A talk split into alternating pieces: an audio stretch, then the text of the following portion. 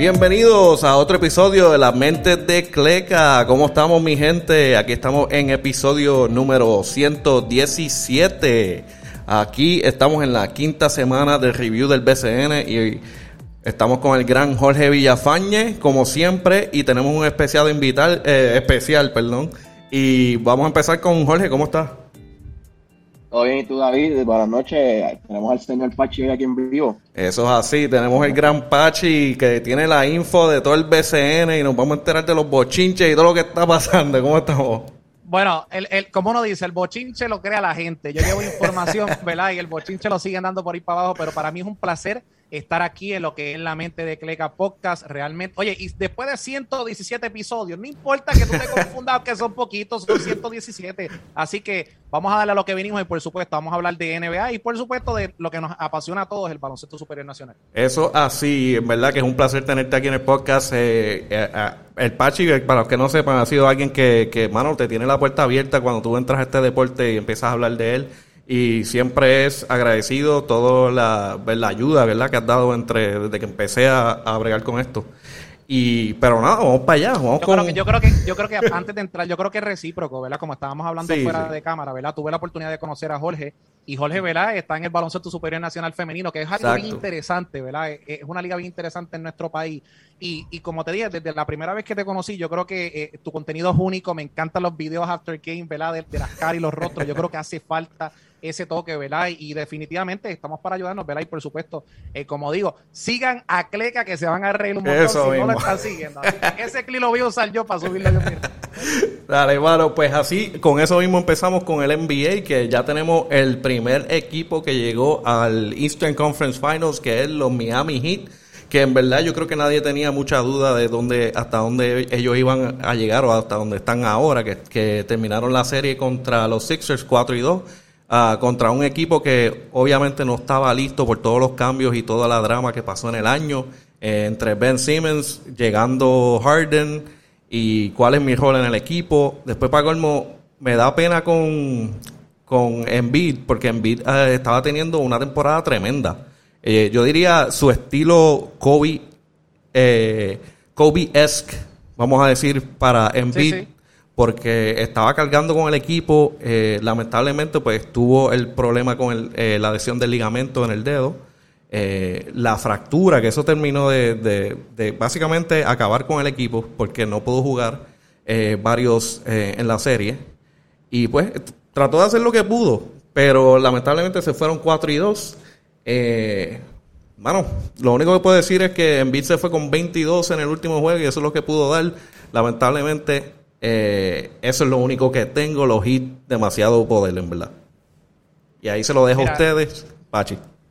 Bueno, yo, yo verá rápido. Eh, yo creo que realmente la temporada de, de, lo, de, los Sixers, si alguien la va a catalogar ¿verdad? de una manera, yo no puedo decir que es un fracaso porque como lo hablaste, mejor introducción no lo pudiste decir. Toda la temporada con el, el maldito drama, porque hay que decirlo uh -huh. así, de Ben Simmons, si se atreve a subir una foto desde donde está. O sea, mano, tú no te cansas de faltarle respeto a tus compañeros, que ya todo el mundo piensa la NBA, que tú eres una comedia andante. Entonces, ahora tienes esta, y, y, y hay que decirlo, Filadelfia, lo que mencionaste, Joel Embiid uh -huh. realmente se puso en las espaldas al, al, al equipo. Tobias Harris, ¿verdad? A pesar de que siempre sí. se estuvo hablando la temporada de que probablemente hubo un cambio y quedársela porque se mantuvo consistente haciendo el trabajo, porque no es fácil el que tú estés escuchando de que, eh, eh, ¿verdad? Por un mes eh, probablemente se has cambiado, ¿verdad? Un paquete convencido, sí. ¿verdad?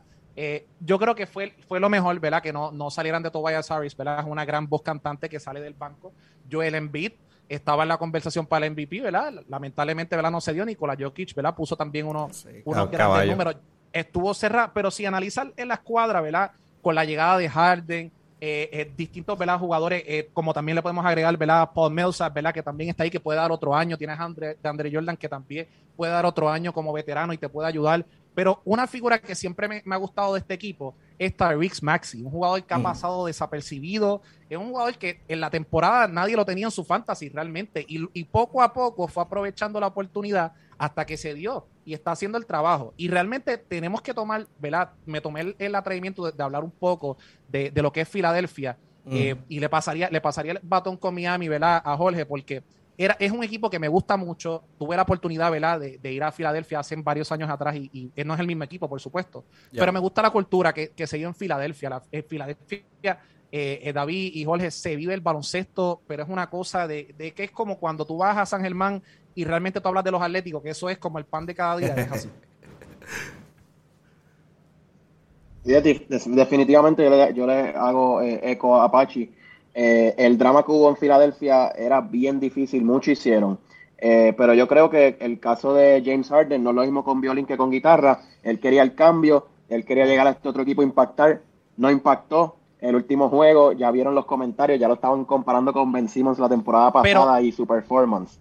Pero tú sabes lo interesante que cuando, de hecho, hablo de esto, ¿verdad? Porque ¿verdad? Hago, hago, el, disclaimer que no estoy viendo mucho la NBA, pero sí estoy en momentos clave escuchándola o viéndola. Y estuve hace, hace ya como dos meses atrás, cuando se estaba dando este cambio, o, cuando se hablaba de este cambio posiblemente de Harden. Es bien interesante porque se hablaba, eh, Joel Embiid hoy dice unas expresiones de que yo, de que James Harden no es el mismo de los Rockets, ¿verdad? Que ese tipo egoísta, todas esas cosas, pero a mí hasta cierto punto no me hace sentido porque uno dice, ok, te fuiste del barco de, Brooklyn, pero te fuiste de la nada.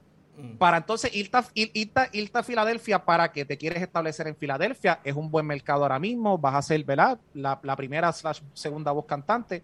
Pero de la manera en que se fue James Harden de, Brooklyn, para mí siempre tuvo un asterisco, porque realmente te fuiste, dejaste ese proyecto a mitad. O sea, todo lado que tú vas, excepto que sí has dejado todos tus proyectos a mitad entonces. Precisamente, eso fue lo que hemos comentado yo creo con, David desde hace varios meses. Él quería el cambio, él quería el cambio, pero el resultado fue ese. Pero ahora, cayendo en Miami, eh, por lo menos aquí en este podcast, Miami ha sido el equipo favorito de nosotros desde, ya yo creo desde, desde que comenzamos, desde que yo comencé a comentar aquí con David.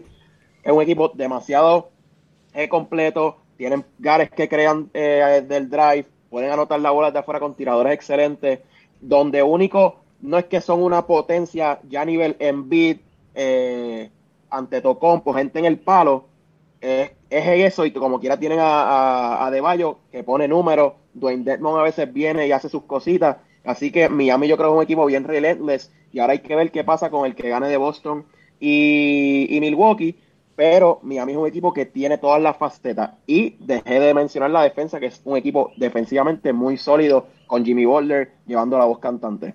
David, tú sabes lo que yo amo, y, David y Jorge, tú sabes lo que yo amo de Miami, la cultura. Sí. Es una cultura de perro. Bueno, me acuerdo cuando John Holland, ¿verdad? De hecho, yo subí el video de John Holland, ¿verdad? Que decía que eran unos pitbulls, ¿verdad? Así yo comparo a, a, Miami realmente. Miami tú analizas las cuadras que tienen ahora mismo y realmente son todos jugadores que, son muchos jugadores que realmente nadie creía en ellos. Y de hecho, yo creo que Miami fue el único equipo en la temporada que estuvo desarrollando y ganando juegos a la vez. Así que hay mm. que dársela a Eric Spolstra, porque tú desarrollar y ganar a la vez o sea, estamos hablando de que nadie sabía quién era, quién era Max Truss, Gabe Vincent. Estamos hablando de jugadores como Caleb Martin, tú sabes. Distintos jugadores que no sabíamos ni quién era, pero llegó su momento protagónico. Y muchos más que no están en este roster ahora mismo. Porque obviamente yo, estoy viendo el, el último roster, pero hay que decirlo. Es un equipo con cultura, es un equipo que tiene ese deseo y me encantaría ver esa serie de Milwaukee Miami solamente por el hecho de que PJ Tucker va a galdear ante Tecumpo los partidos que sean. Pues hablando, eso va a ser pay-per-view. Hablando de eso, Pachi, eh, los Celtics y los Bucks, es una serie que, ha estado fuerte, fuerte, fuerte. Ah, llegó un momento que, se pensó que, ok, ya, ya los Bucks se, están echando para adelante y Celtics dijo el último juego, no, papá, esto no se ha acabado, vamos a pelear y ahora mismo la serie está 3-2, que cualquier cosa puede pasar. Eh, está bien peleado, especialmente con la defensa de los Celtics, que especialmente en, en los playoffs ha crecido a niveles increíbles, eh, que te puede cambiar el juego de un momento a otro. Eh, han venido sorpresas también que le estoy añadiendo dos equipos aquí también, que los Suns y los Mavericks, que ahora mismo increíble. Yo, mira, yo ponía a los Mavs que ganaban uno y están 3 y 3. Porque yo dije, esto, esto es un equipo que, que corre por, por Luka Doncic y ya. Y entonces, el que pueda coger la bola al final, si, si Luka no puede meter, pues zumba. Pero parece que han hecho unos ajustes en el cual ya están moviendo la, la bola un poco mejor. Los 11 están un poquito confundidos. Y ahora la serie se va a siete juegos. Y va, esto, esto puede ser un, un upset increíble. verifícate quién dirige, verifícate quién dirige, el enemigo de Chris Paul. Pero bueno, por lo menos yo, ¿verdad? No tengo problemas con hablar de, de Boston y, y, y, Milwaukee, ¿verdad? Yo entiendo que Jorge, ¿verdad? También puede hablar de, de, de, acá, pero también le puede agregar el toque de la serie de allá de, Chris Paul. Mira, mm. esta serie de Milwaukee y Boston es bien interesante porque es una serie técnica. Si tú analizas todos los partidos desde que comenzó el primero, 110 a 107, 116 a 108, 101 a 103. Y mira la diferencia ahora, aquí es donde, donde vienen los últimos dos partidos. 86 a 109 a favor de Boston. Pero los Bucks vienen después y los rematan. Eh, o fue antes, si no me equivoco, ¿verdad? Creo que lo estoy diciendo al revés. Creo que primero es 101 89, 109 86, así sucesivamente. Lo interesante de esto es que la serie empezó abierta, ¿verdad? Y me, disculpan que me equivoqué en la fecha. La serie empieza abierta, pero se va cerrando. Entonces, si tú analizas esta serie, Boston está promediando 108 puntos por partido. Los Bucks están promediando 5, 105. O sea, es una serie que es ofensiva, pero a la vez, eh, porque hay que decirlo, no pensamos que es tan ofensiva, pero sí es ofensiva. El hecho de que ambos quintetos estén por encima de los 100 puntos y están por, una parte tienes a Milwaukee con 50 rebotes y por otra parte tienes a, Boston con 40, que sigue siendo alto. O sea, es un juego que realmente se dictamina posesión por posesión. Así de sencillo. Pero lo, grande de esta serie es que tienes distintas figuras. Por ejemplo, en este caso, Boston tiene a Marcus Smart, que si no me equivoco, creo que quedó jugador defensivo del año. Recibió el tapón de Drew Holiday, pero Drew Holiday es campeón, es un veterano, sabe lo que tiene que hacer y estuvo en la posición correcta. Pero Marcus Smart sigue estando para Boston como Drew Holiday sigue estando para Milwaukee. Ahora, ese duelo de dos superestrellas entre lo que, entre lo que es Jason Tatum y Giannis Antetokounmpo, que otro nivel. ¿Qué otro nivel? ¿Por qué te digo que otro nivel? Porque Jason Tatum esta temporada sabíamos que era bueno, pero esta temporada mm. llegó a un nivel de élite. Este jugador se, estaba esperando muchas cosas, Jalen Brown, muchas cosas, y, se hablaba del choque, que de hecho uno de los jugadores, creo que Bill Parrish, tuvo que entrar y decir, mano, ustedes no pueden coexistir, si no coexisten no van a llegar a ningún lado. Y cuando él saca esas expresiones, que creo que lo vi por ti, David, mm. y cuando él saca esas expresiones, ahí yo dije, espérate, aquí, aquí vamos a ver quién da el paso adelante. Y el hecho de que Jason Tiron desde ahí, que estamos hablando creo que son unos 20, 25 juegos, mm. dio ese paso adelante y no la ha bajado, dice mucho de él. Y por otra parte, Giannis es Giannis, demostrando, demostrando lo, que es, lo que la gente no quiere admitir, ¿verdad? Que, que es el mejor jugador de, la NBA, es el campeón. Tú sabes, es un jugador que lo único que realmente necesita, si él logra mejorar esa consistencia en el área de tres, ya, tú sabes, es el jugador más peligroso que hay. Y dale tiempo. Claro, y, lo interesante es que Giannis ha ido mejorando poco a poco. Ha, sido un jugador como Kawhi Leonard, ¿verdad? Que a pesar de que es Mr. Lesiones, ¿verdad? Y ha estado fuera, ¿verdad? Por, un, por esta temporada ni jugó. Mm. Eh, lo comparo mucho a ambos en, la, en, en, el, en, el, aspecto de que van subiendo poco a poco, van mejorando poco a poco, ¿verdad? Y, y, y, han ido mejorando su juego hasta el nivel de que la temporada pasada Giannis quedó campeón y no fue que quedó campeón, se echó el equipo a los hombros, hizo el trabajo. Ahora, ¿podrá Giannis sostener lo que viene, lo que viene Boston probablemente, ¿verdad? En, el próximo partido, eso lo tenemos que ver porque realmente, de hecho, hoy, hoy, hoy juega, ¿dónde, ¿dónde juegan hoy, este muchacho? Hoy juegan, hoy juegan en Milwaukee porque el, el advantage lo tiene Boston al llegar segundo. Como tú dices, algo bien importante, con el cambio en el All-Star Break sucedió algo que hay que resaltar y fue que salen de Schroeder. Ese fue uno de los cambios que más se comentó porque la bola eh, mm. eh, pasaba mucho tiempo en las manos de él. Así que la ofensiva se pudo compartir más, como tú dices, entre Jalen Brown, Tatum, traen a Derek White, que era un jugador la firma más subestimada, porque eh, si hablamos de alguien consistente en San Antonio, es ese macho que está ahí. Y lo tengo en mi fantasy, por eso lo digo. Y como le, y, y, y, cuando yo cuando se hizo ese cambio, yo comenté, Derek White viene de creo que División 3 a Colorado State, de Colorado State entra a San Antonio porque sabes que la finca de San Antonio en eso siempre ha sido excelente, pero lo que voy, Boston cambia dramáticamente y tengo que admitir, porque lo he comentado aquí desde que comenzamos, que hablamos del All-Star Break, Metimos la pata. de Boston, ajá, y Boston no va a llegar, Boston no va a pasar. Ahora, Pachi y David, algo bien importante, a pesar de los atributos que has mencionado de ambos quintetos, hay una cosa que no tiene Boston ahora mismo. Boston tendría que ganar dos juegos para uno. Sí, Boston solo tiene que ganar uno con el pedigrí, de un equipo campeón y saludable. ¿Qué pasa? Hay que ver qué ajustes hace Boston. Boston ha sido excelente ajustando. El dirigente Udoca ha sido excelente estratega. y ha podido barajear su ficha. Boston es un equipo bien defensivo. Ahora, Milwaukee es un equipo que sabe anotar, sabe ejecutar y lo ha probado a través de la temporada. Como tú dices, Milwaukee un solo juego tiene que ganar, Boston tiene que batear hoy para ganar y dar ese palo a un juego 7 que sería en casa. Pero si Milwaukee va, sale duro, gana el juego de la serie hoy, ya sería la serie final de la conferencia. Y, te, voy a decir algo, algo que quiero agregar rápido.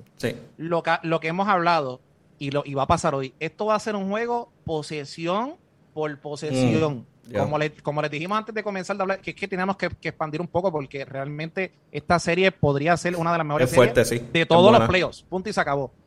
El último partido de ellos, que fue en mayo 11, el 11 de mayo, mejor dicho, se acabó 110 a 107 y ya sabemos la razón por la que fue. O sea, fue una. Mm. Volvemos a lo mismo.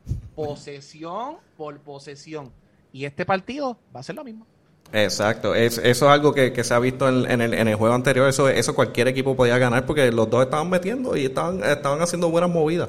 Este, moviéndonos adelante, ¿verdad? Con eso, para terminar aquí con el NBA y vamos para el grano que es el BCN. Este, los Warriors y Memphis uh, Grizzlies, que están lamentablemente sin John Moran, no sé si han confirmado si, si ya está fuera completamente, yo entiendo que sí. Eh, Él tiene un, un, bomb si no me equivoco. Eh, Pues sí, so, eso está 3 a 2. Eh, ellos juegan esta noche a las 10 y veremos cómo va a ser. Pues yo todavía tengo los Warriors uh, terminando esta serie y yo, yo entiendo que hoy debería ser esa noche. Ahora, ellos, ellos dieron una sorpresa bien grande eh, jugando sin Jan Morant. Eh, le dieron una paliza asquerosa a los Warriors que yo no lo pude creer. Sí, fue, sí, fue una cosa que a, la, antes de llegar a la mitad ya ese juego se acabó. Ya la, la, la segunda mitad fue, fue eh, eran unos asesinos. estaban abusando de los Warriors. Tú sabes lo que pasa con Messi, que mucha gente no, no, no, lo ve, ¿verdad? Y es por el detalle, ¿verdad? Yo, como dije, yo no estoy viendo mucho NBA, pero si mm. leo, estoy viendo los highlights. En el fantasy específicamente, tú tienes que estar bien pendiente a ciertos jugadores, ¿verdad? Y aquí, y aquí lo, interesante es que yo estuve viendo toda la temporada muchos jugadores de, los, de Memphis. Jaren Jackson lo tenía, Dylan Brooks lo tenía, eh, Desmond, Desmond Bay lo logré, ¿verdad? También eh, coger, pero estamos hablando en distintas, en, distintas ligas. Kyle Anderson, Brandon Clark son jugadores que ya se llevan preparando toda la temporada para este momento. Lamentable la situación por demás de Jamoran, porque sí. ya ustedes saben lo que va a pasar la próxima temporada. Punto y se acabó. Pero el hecho de que Memphis está aquí es bien grande porque mucha gente lo está comparando con el equipo eh, para aquel entonces, no me acuerdo si era 2012, 2013, 2014, cuando estaba Mark Gasol y Zach Randolph, que también estaba el, el PG, que ahora está con, ahora está precisamente Mike Conley. Mike Conley.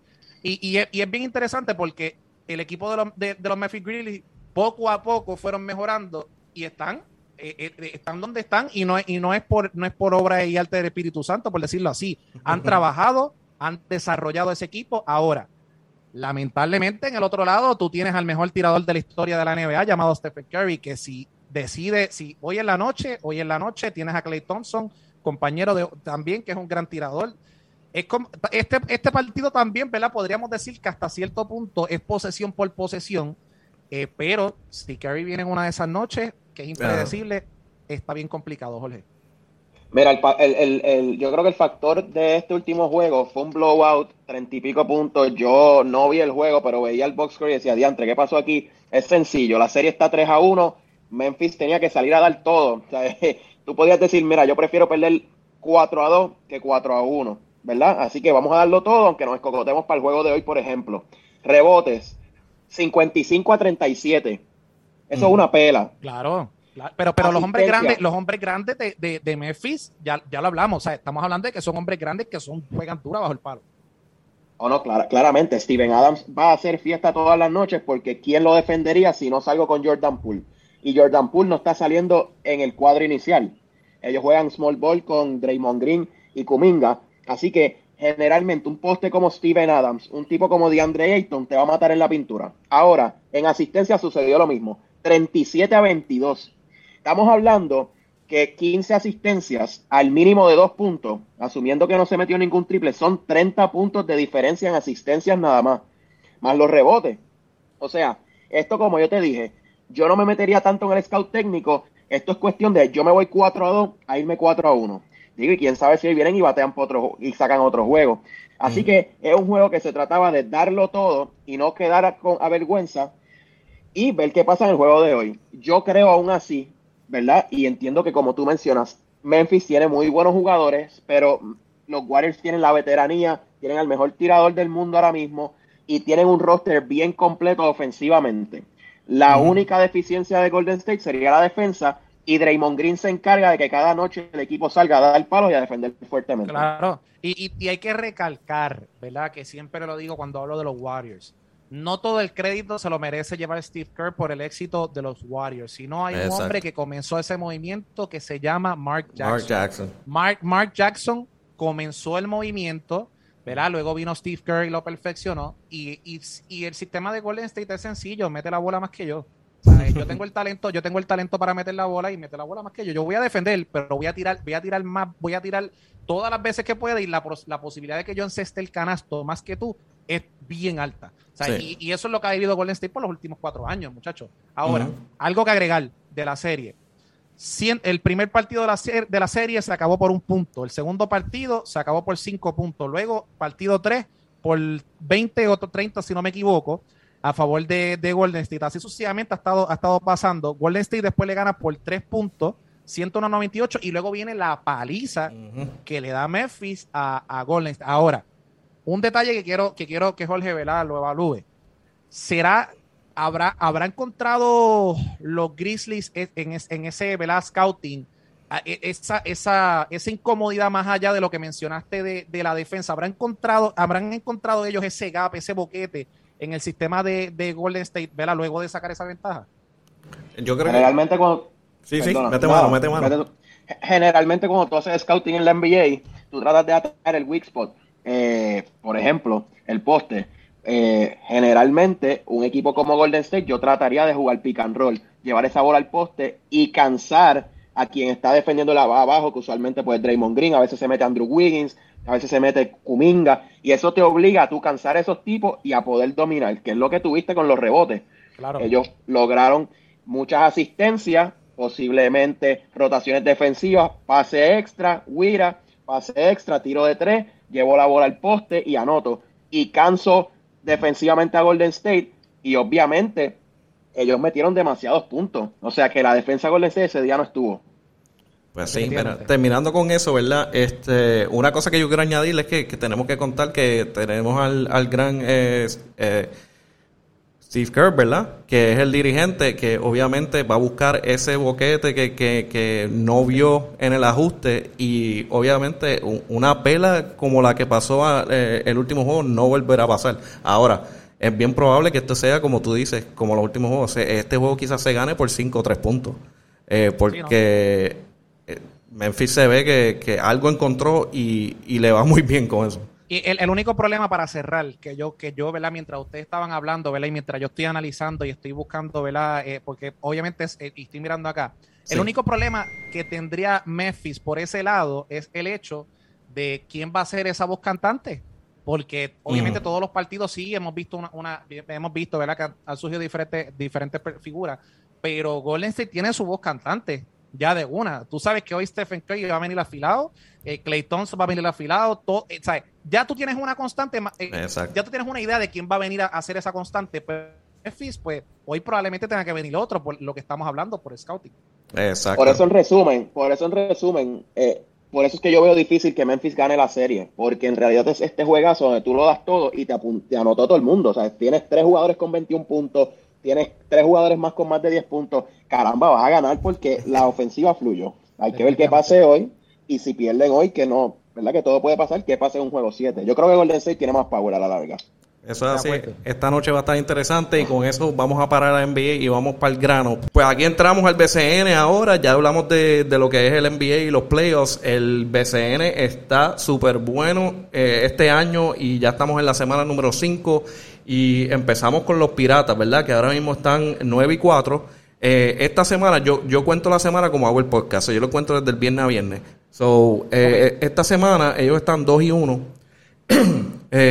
so, no le, no le va mal esta semana. Eh, tuvieron el problema, ¿verdad? Con la que, que le dio fuerte fue la, la suspensión a, Todavía. a Thomas Robinson. ¿Está pendiente todavía? Ok, porque No, eh, ellos, ellos le denegaron, le, denegaron la petición. O sea, en otras palabras, Thomas Sí. Robinson hasta ahora está suspendido 15 juegos y tiene que pagar 3 mil.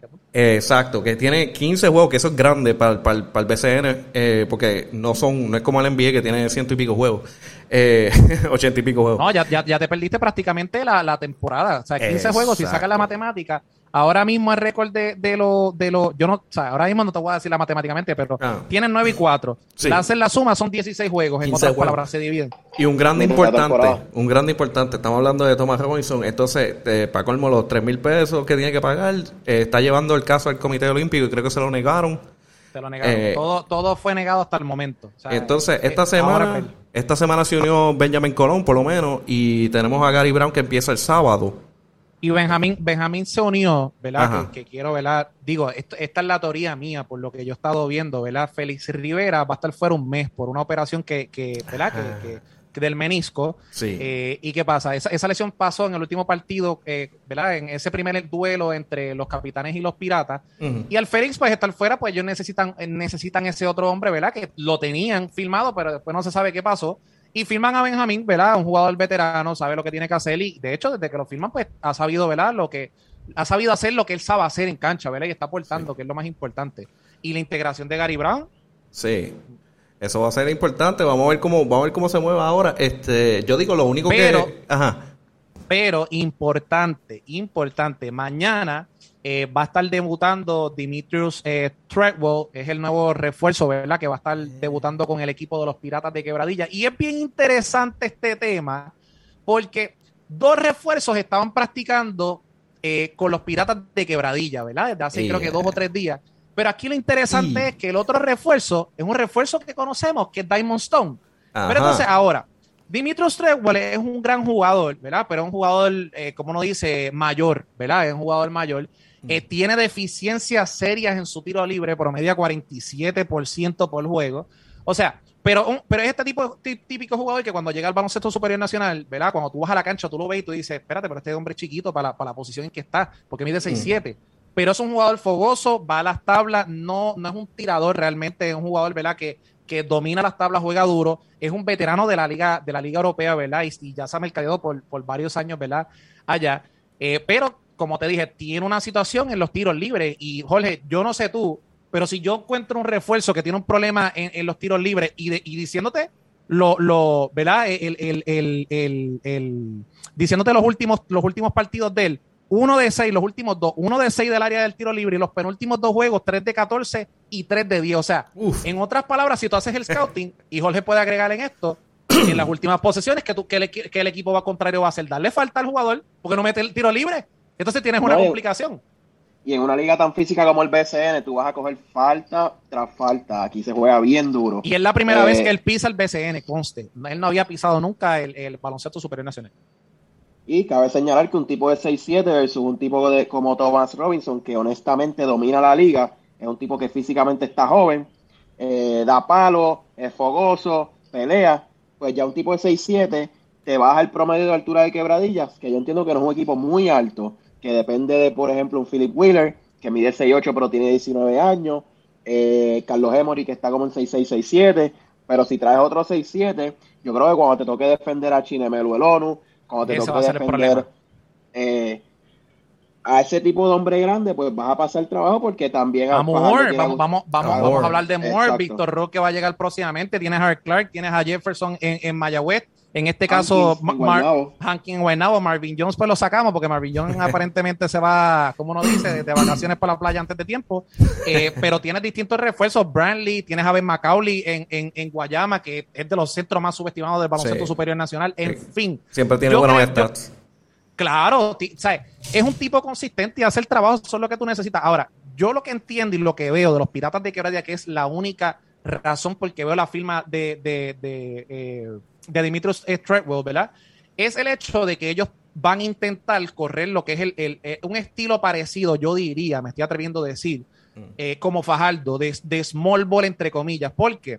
Porque tienes a Gary Brown que llega, Eh, en la 2, pues obviamente eh, tú decides, el, el, el, ¿verdad? Puedes decidir con quién tú quieras correr en la 2, pero entonces en la 3 tienes a, puedes poner, puedes, bueno, en este caso podríamos poner, si, analiza, si analizas esto, puedes poner a Philly Wheeler en la 2, puedes mm. poner a Carlos Emory en la 3, eh, y puedes poner a, a Tremor en la 4 y Wilson en la 5. No es un cuadro que puede jugar contra equipos que tengan hombres grandes eh, dominantes, pero contra todo lo demás va a ser sumamente complicado porque todos pueden correr la cancha. Ahí lo único que me preocuparía es anotar la bola de afuera, porque Philip Wheeler y Carlos Emory no son tiradores naturales. Si meten, por lo menos Emory mete su triple de vez en cuando, pero no son tipos que fluidamente puedan meter el triple. Y en cuestiones de scouting, pues yo em, empacas un poco más la pintura y complican la cosa para Gary, que es un tipo que, que crea. Eh, y, y, y, eh, Dimitrios no tiene un buen por ciento de tres, tiene un 25%, o sea que no es un jugador que en el scouting, el único, bueno, realmente el único jugador que grande, el, único hombre grande que puede tirar de quebradilla es este Wilson, Jamil Wilson. Wilson, Wilson. So, yo creo que va a ser, va a ser, yo creo que va a ser al final del camino, ¿verdad? Puede ser una buena movida, pero no nos olvidemos de lo que estaba diciendo. Diamond Stone estaba practicando con el equipo de los Piratas de Quebradilla y Diamond Stone viene de destrozar lo que es la liga de Taiwán en la División 1. Estaba jugando 42 minutos, promedió 26.7 y 11.8 rebotes. Y usted dirá, sí, es la liga de Taiwán, pero hay que respetar el hecho de que estaba jugando 42 minutos. Exacto. Y, todo, y, todos los partidos realmente sí eran eh, eh, es una liga que realmente no es defensiva, porque si analizamos el último partido del que anotó 50 puntos y 13 rebotes, señoras y señores el, el, en otra, y jugó 47 minutos. ¿Qué, qué, clase de bestia. 134 por 135 se acabó ese partido. O sea, como quiera, al otro lado está metiendo el balón, tú sabes, y, y mejor para, en este caso, para el equipo que lo coja, porque el jugador está corriendo, está en condición, te puede dar y 25. la liga. Y conoce la liga. Ahora, la pregunta es, muchachos, ¿los piratas lo guardarán bajo la manga por si no sale eh, Con Dimitrios o otro equipo llamará a Diamond Stone. Que hay equipos que le hacen falta urgentemente. Eh, bueno, tú sabes, uno. Tú sabes, tú sabes que ese hombre no se va a quedar ahí esperando. Y los equipos no van a dejar que él se quede afuera. So, eh, si, los piratas no hacen la movida rápido, ese, ah, ese rapidito. apoderado, apoderado, haga su asignación, gerente general, haga su asignación. Ese hombre está en Puerto Rico y está disponible hace falta en ciertos equipos, que no voy a entrar en detalle, ¿verdad? Si, si, lo grito, si lo grito ahorita, pues lo grito ahorita, pero ustedes saben lo que pasó. Ven, vamos a decirlo. Ustedes saben lo que pasó anoche en Fajardo. Ah, sí, eh, eh, eh voto el juego. Ese jugador, si yo fuera, si lo digo aquí, si yo fuera el GM ahora mismo del equipo, ah. yo lo saco. Y la gente dirá, no, pero es que es un hombre grande, que hace falta, que choca. Pero es que te votó el juego en overtime. entonces le estás restando lo que están haciendo tus nativos y probablemente está rompiendo la química que estabas buscando que no se rompiera al sacar a Devon, a Jefferson. Entonces te estás contradiciendo y tú dices, espérate, pero ¿para qué yo quiero? Y Jorge, y Jorge que ha estado, ¿verdad? Bregando en, equipos profesionales y ha estado, ¿verdad? Eh, haciendo, ¿verdad? Ha tenido diferentes, ¿verdad? Figuras así. Cuando tú buscas un refuerzo, tú, la palabra lo dice, vienes a reforzar el equipo. Pero cuando tú ves el desempeño que ayer tuvo Intervención, que lo tengo que mencionar para limpiarlo con Diamond Stone, mm. yo personalmente, si tengo la oportunidad de hacerlo, y yo me entero de que en quebradilla está Diamond Stone. Diamond Stone llega aquí en lo que viene he visto Ruth su siguiente. Chacho, eso es así. mira, en verdad, Pachi acaba de meterle presión a la franquicia, especialmente a, los pirates quebradilla, porque si no lo firman, ahora viene los demás. Es, que, es, que, es, que, se tiene que decir, el baloncesto superior nacional es, conocido por, no es que reciclar jugadores, por no decirlo así, pero es por tener muchos jugadores para resolver, ¿verdad? Y, hay jugadores que caen de la nada, que funcionan y que hacen el trabajo, ¿verdad? Y yo creo que Diamond Stone realmente hay varios equipos que lo pueden utilizar por un cierto tiempo. O sea, es un jugador que puede meter el tiro libre, tiene un buen por ciento del tiro libre, puede dar el tapón, tiene algunas debilidades en la defensa, pero se pueden trabajar. Eso es así. Y con eso nos movemos, ¿verdad? Para los vaqueros. Los vaqueros están ahora mismo 9-3. Creo que la, última semana, esta última semana le fue muy bien. Eh, en esta semana se fueron 3 a 1. Eh, creo que la, la único que... Y falta el juego del sábado. Sí, perdieron, eh, exacto. Eh, perdieron contra Santurce 89-95, que esa fue la única que perdieron esta semana. Eh, cerrado. Javier Mojica tuvo un tremendo juego contra Fajardo, que se fue con 33 puntos, ¿verdad? Eh, 6 asistencias, 4 rebotes, 4 steals. El tipo estaba lucido. Si yo, si yo les pregunto a ustedes en estos momentos, ¿ustedes meterían en la conversación a Javier Mojica para la MVP? ¿Qué ustedes dirían? Ay, diablo. Yo, de, yo Ah, o, sea, que o, sea, sí. o sea, o sea, o sea, pero escucha, escucha bien. Sí. En la conversación no significa que eres el MVP. En la conversación significa que entre los primeros cinco o seis jugadores se tiene que hablar de ti. Porque yo lo metería. por- Yo digo que. claro, yo- obviamente, y más porque Está por entrando. cumplir 38 años. Sí. está, me- está jugando el mejor. Yo estaba hablando hace un tiempo, no recuerdo con quién, y yo dije, mano, Javier Mojica se ha echado sus mejores años de juego después de los treinta y pico de años, ¿sabes? Ah, que, me Es como el vino. el tipo ha hecho mejores juegos entre más viejo se pone. Oye, cumple 38 este año. Eso Y no parece. Y está, Eh, eh, está en no forma. parece. Yo te diría de que fuera de Angelito, que, que, ¿verdad? que esperemos ¿verdad? que regrese, tuvo, tuvo una, una lesión del tobillo, ¿verdad? Él dice que se va, ¿verdad? que necesita un tiempo para trabajarla, pero realmente, como en la administración de Bayamón, no me sorprende de que el jugador venga el sábado y debute ante los, de los capitanes, pero realmente Angelito lleva una constante, ¿verdad? Como la temporada pasada, ya va su número, se lesiona, pero el que aceptó ese llamado son dos, los que aceptaron ese Mojica. llamado son dos, bueno, podría decir tres. Tienes primero a Mojica, que es el de la conversación que estamos hablando, que llevan una semana dos partidos de sobre 30 puntos. O sea, hello. Y ese partido de los de los allá en Santurce, realmente, si Santurce no hubiese, como uno dice, sacado, es, es- tirado, tirado esa, esa, esa cuarta, Sí. y jugadores como Ángel Matías, eh, jugadores como Filiberto Rivera no hubiesen hecho ese trabajo, ese juego era de, de los vaqueros de Bayamón. Así que tiene que estar. Otro jugador que mi respeto por el trabajo que está haciendo es Cliff Durán. Qué grande es ese Cliff Durán, corriendo, sí. manteniendo el juego todo el tiempo, manteniendo ese pace, pero es un jugador que es bien interesante porque siendo un armador puede anotar la bola, pero puede defender y es bien incómodo. Eh, Jorge. Sí, mira, el mejor contraste que tú acabas de, lo voy a hablar de Cliff Durant porque eh, el juego de Bayamón contra Santurce ganó Santurce por varias razones. No jugó Angelito, que es el playmaker de Bayamón, y ese sí que pone a jugar ese equipo. Claro. Y no jugó Javi González, que es su segundo backup. Dos poingares naturales que de baloncesto colegial allá en Estados Unidos destrozaron sus ligas. Eso Pero entonces son las bujías eh, armadoras del equipo y no estuvieron disponibles contra, contra Bayamón, eh, contra Santurce. Contra Cliff Santurce. Durant asume el rol de armador en ese primer juego contra Santurce, pero comete siete turnovers, Sí. lo cual te imposibilita el juego y un juego que se acabó cerrado con esa cantidad de turnovers, pues obviamente ahí se traducen los números en, en esa derrota. Claro, Ahora, claro. como ayer tú dices, Cliff Durant es un combo guard para mí.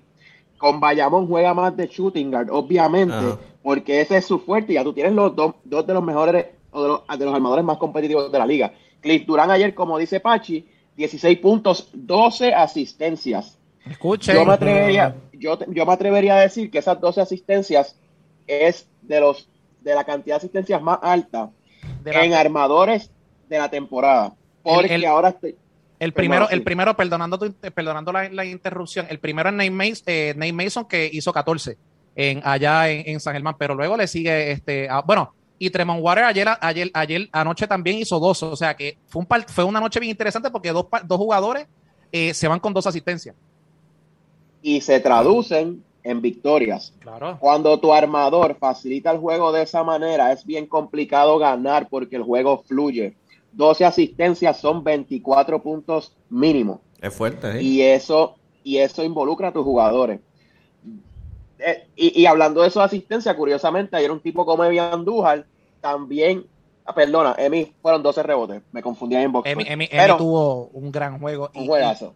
Y cuando hablemos de Fajardo, ¿verdad? Quiero, quiero hablar de, de- de eso porque eh, quiero entrar en ese detalle, pero tú sabes que lo, lo que a mí lo que es bien interesante de, de, de Bayamón es que todo el mundo, ¿verdad? Yo hablo muy bien de, de Bayamón, pero yo siento de que hay algo que no sabemos Sí. realmente. O sea, yo siento de que hay algo que no sabemos porque, por ejemplo, anoche Imael Romero lo sentaron en el, en el banco y no jugó realmente hasta, hasta jugó, ¿verdad? Obviamente, pero estuvo sentado en esos momentos clave y realmente entró cuando sale eh, por problemas de falta, no me acuerdo si fue Hernández, ¿verdad? Sale por problemas de falta y él entra. Pero ya se estaba hablando de, de las distintas actitudes y ya llevan Mm. sobre dos años con esto, pero a la vez tú firmas los jugadores y es como que está bien, contrarresta lo que se está diciendo, pero es que hay veces que no se traduce en cancha.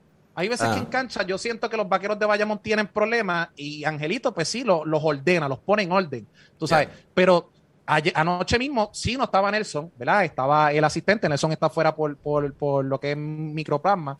eh, pero vi par de actitudes como que yo digo, mano, este equipo de los, de los vaqueros de Bayamón, si todo el mundo entiende su rol al 100%, no hay una razón por qué ellos no puedan ser, eh, eh, puedan estar en esa conversación de los top four, eh, ¿verdad? De los mejores cuatro equipos de la liga, porque no voy a decir que van a llegar a las finales porque no sé qué vaya a pasar. Pero realmente es, un equipo que es sumamente completo, como habló Jorge. Tienes, tienes no solamente tienes Angelito, tienes esta temporada la bendición de tener a Cliff Durán y a Javi González a lo tuyo, que en este caso Javi González va debajo de, de Ángel y tener, tener a, Javier Mojica con Angelito entrando, pero luego sacando del banco a Javi, a Cliff Durán. Y tienes jugadores como anoche Luis, Cascu, Luis eh, que está haciendo el trabajo. Tienes a Ryan Pearson, que también está haciendo el trabajo, es otro veterano. Tiene muchos recursos, realmente. Y Ángel Núñez, he escuchado cosas de Ángel, Ángel Núñez, pero ayer tuvo un gran partido, ayer metió el bombazo y está siendo bastante consistente en cancha. Sí, eso es algo que vamos a tener que ver porque eh, a, los vaqueros de Bayamón tú nunca lo vas a descontar de, de los playoffs y posiblemente llegar a la final. y Pero sí entiendo lo que tú dices, Pachi, que es verdad, hay algo raro. Cuando tú lo ves jugar, hay algo tú, has ido a las canchas. yo, yo fui a las canchas la primera semana, ¿verdad? Yo estoy en Daytona, ¿verdad? Valga la redundancia, la Florida. Pero tú estás yendo a la cancha y yo no tuve la oportunidad de ver a los vaqueros en ese entonces, mm. ¿verdad? Pero he visto, ¿verdad? Estoy viendo cosas, ¿verdad? Y como persona que estuve en la liga, ¿verdad? Sobre seis años, pues uno, me, uno ve las cosas, uno, uno e, es, un sign language que hasta Jorge, yo te aseguro que, que, tiene que haberlo visto. Sí. Tú sabes, tú lo notas en la cancha. Que eso, eso, eso tú lo notas cuando estás ahí, sí de Bayamón, yo puedo decir que a mí siempre me ha preocupado que no tienen una profundidad inmensa. Aun cuando se menciona que tienen a, Javi, este año tienen a Clip porque temporadas anteriores Clip no ha estado toda la temporada, o se envuelve tarde, o siempre hay lesiones. Sí. Bayamón no es un equipo muy profundo. Traes algo de las actitudes que es bien interesante. Ismael Romero y Benito han sido tipos que han estado en las redes, se ha visto cierta incomodidad o discrepancia con estas dos figuras y ese tipo de situación te complica la cultura porque tú no logras ver cohesividad en un equipo. Mientras los días pasan y mientras los juegos pasan, que las millas cuenten, que, que hay un chip on the shoulder y molesta, eso te va a afectar la química del equipo y por más talento que tú tengas, te va a afectar más adelante porque hay equipos bien sólidos que hacen lo contrario, se van acoplando y mejorando en lo que progresa la temporada. Entonces, con Bayamón, por lo menos en mi, eh, lo que yo veo, llevas ya una semana sin tus dos armadores, el coach está enfermo, eh, no tienes un equipo muy profundo, tienes un jugador peleándote, Benito eh, no jugó anoche. Pero cuando tú dices, cuando tú decías la profundidad, ¿tú dices ahora mismo o en general del equipo? Que me quedé con eso. Bueno, mira, ahora mismo este año tienen más jugadores que el año pasado, porque el año pasado, una vez se lastimó Angelito, solo tenían a Brandon Davis de point guard. Este año tienen sus dos point guards que pero están lesionados tendrían en la 2 a, a, Javi Mojica, eh, a Cliff Durant y a Sammy que a veces lo traen, pero Sammy es más defensivo. Sammy yo lo veo en la 3, Sammy yo lo veo como en la 3 en ocasiones. Y, es bien defensivo, no te va a dar puntos. Ahí tendrías a tus dos refuerzos, Ismael Romero. Este año tienen más, más, más sustancia, pero aún así le veo deficiencias. No, no, para empezar, no están jugando completo. Yo creo que sí de los equipos que hay que contar, obviamente, de Final Four, pero no sé todavía es como ustedes dicen, hay algo que todavía no me cuadra del grupo, hay que ver cómo vuelven y se acoplan y remontan esa química de grupo para, para más adelante en la temporada. Yo pienso que el equipo, no porque tenga las situaciones, eh, está incompleto hasta cierto punto, porque realmente, obviamente, todavía falta una incógnita bien grande, ¿verdad? Que Stephen Thompson, no se ha hablado nada de Stephen Thompson. Primero se había dicho que, iba, que había filmado, eso fue lo que se había hablado, pero todavía, o sea, ya estamos ahora en mayo, ya ha pasado un mes del torneo y no se sabe nada de Stephen. O sea, y estamos a mitad de mayo. O sea, se supone de que ya, o después del juego de estrella, sepamos algo de Stephen Thompson o no cuenten con Stephen, a menos que lo vayan a traer para playoffs. Pero un jugador como Stephen Thompson, que nunca ha pisado el baloncesto superior nacional, y no solamente eso, no ha estado, solamente ha visto a sus compañeros, ¿verdad? Pero no ha estado en cancha con ellos. Este es el tipo de jugador que si tú quieres realmente que, te, que tenga un impacto en el equipo, tienes que traerlo desde mucho antes para que pueda confraternizar con el equipo y por supuesto, ¿verdad? Eh, eh, eh, que se vea esa química, porque lo que ahora voy con el punto de Jorge. Yo siento que hasta cierto punto el problema ese que se ve en la cancha se ve en ciertos momentos de, de distintas jugadas y eso es lo que, lo que en ocasiones, ¿verdad? Los vaqueros, pues, le ha costado, ¿verdad? Las derrotas. Anoche, yo estoy sumamente convencido y lo sigo diciendo. los vaqueros dieron el alma y el corazón y los respeto. Pero el jugador eh, eh, Terence Jones le regaló el juego, le botó el juego de. pero es que no quiero ni hablar de la situación todavía hasta que hablemos en Fajardo. porque Es que, eh, de verdad que, que, apena mucho, pero definitivamente los vaqueros de Bayamón tienen un gran equipo, tienen muchos recursos. Ahora, como dice Jorge, hay que esperar que todas las fichas estén En, cancha para ver cómo Nelson va a manejar esos roles. Estamos hablando eh, jugadores como Sammy Mojica, Stephen Thompson, Javi González, Cliff Durán, Ángel Núñez, Ángel Rodríguez, eh, Alexis Negrón, que a veces se lleva sus minutos, Benito Santiago, de Juan Hernández, Ryan Pearson, que tiene minutos, Ismael Romero, Luis Coacut y Javier Mojica. ¿Cómo trabajan ese roster? Sí, y eso puede ser parte del problema. Eso puede ser parte de por qué está el disconnect. Todo el mundo quiere sus minutos en la cancha y quizás no hay suficiente para todo el mundo, especialmente con tanto talento. Pero voy a cerrar con ellos ahora para seguir moviéndonos adelante porque nos fuimos largo con los vaqueros. Pero para mencionar, esta semana técnicamente le fue bien a los vaqueros, 3-1. Eh, Veremos qué pasa en el futuro. Y nos movemos con los Leones de Ponce, que también le ha ido súper bien. Eh, ahora están 8 y 4, se subieron en las posiciones. Esta semana no, eh, se fueron 1 y 2, no fue muy bueno. Eh, tuvieron el. Pero tiene. Bro. Sí, sí. Tuvieron el problema de. Voy a mencionar esto rápido. el problema con Tony Bishop, que se quiere coger un descanso de como uno o dos meses, por, dice, por recomendación médica. Eh, creo que están buscando un refuerzo ahora para él y un intercambio. Y pues algo positivo, pues Vasallo anotó 676 triples de lo que lleva en su carrera y lo pone en número 22 en la historia del BCN. Eso es algo positivo ahí y se los dejo a ustedes, muchachos. Eh, si quieres, Jorge, empieza tú, que yo tengo un par de cositas, pero este, te voy a pasar la, le voy a pasar la batuta al Jorge. Rápido, antes que tire la bomba, antes que tire bomba. Mira, Ponce, Ponce para mí tiene un buen grupo. A mí me gusta cómo juega Ponce, pero Ponce tiene un problema interno que se ha salido ya en las redes. Yo creo que no es solo el caso de EJ Crawford, que, mm. valga la redundancia, ha salido más a las redes. Hay cierta energía que sin especular se ha notado en el roster de Ponce. Y esto viene ya desde el año pasado. Georgie Pacheco se quiso ir y Jay Crawford se quería quedar en Guaynabo. Ya ven que creo que no jugó el último juego, no quiere estar en Ponce, algo sucede en esa química de grupo que para mí es un muy buen roster, muy balanceado porque tienes tiradores, tienes un buen point en macho, eh, tienes a Carlos Rivera de backup, tienes a Luis López, tienes a Jordan... Eh, Jordan Murphy. Jordan Murphy, gracias, que jugó con la selección en noviembre en el poste. Brantley es el que sale en sustitución porque creo que va para los, creo no, va para los campamentos de NBA. Eh, eh, creo que todavía, creo que Jones es el que se va, creo. Creo que Jones es el que se va. No sé si, no, realmente ahí sí te, la doy, que es bien raro que yo no, conozca algo, pero realmente ahí lo que he escuchado es que entiendo que Bradley es el que se queda por el momento. Bueno, pues sale como quiero uno de sus refuerzos, pero claro. yo creo que es un equipo bueno, un equipo sólido. Mi única crítica, ¿verdad? Es que como, como tiende a ser el baloncesto en Puerto Rico, Macho muchas veces yoyea mucho el balón, eh, es un point guard bien ofensivo, estilo José Juan Barea quizás, que te anotan mucho, te anotan mucho, eh, y no se involucra en una ofensiva más colectiva long term.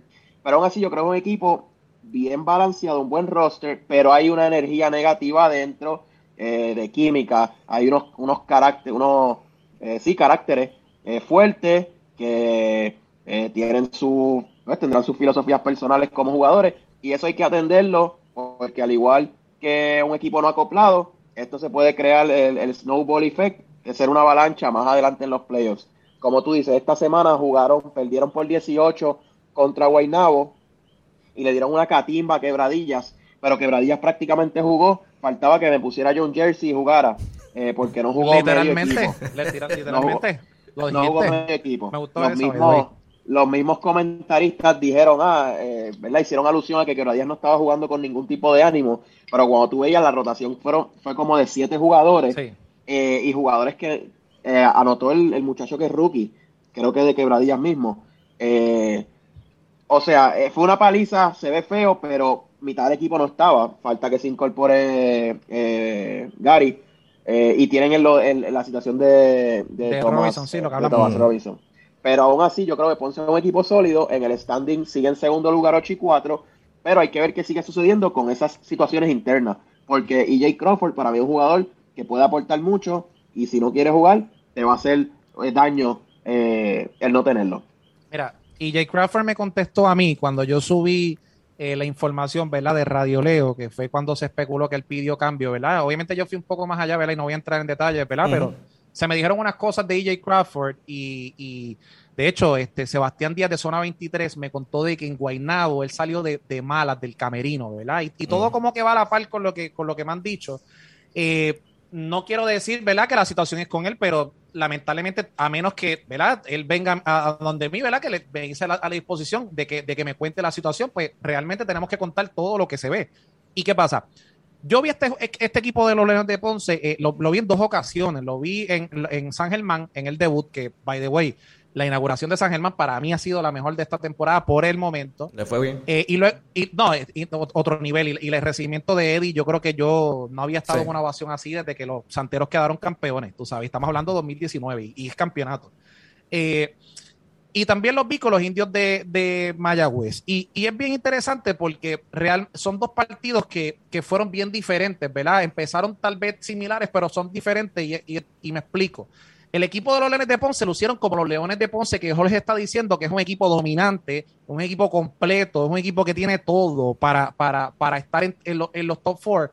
Pero luego pasó algo en el juego. Y, y los Atléticos de San Germán, para aquel entonces con, con Sheldon Mack, simplemente no encontraron cómo pararlo en todo el partido, no encontraron cómo pararlo. Y uno de los jugadores que yo voy a decir algo aquí que no ha dicho todavía, y yo creo que nadie lo ha dicho, pero Jordan Murphy no está jugando como la temporada pasada.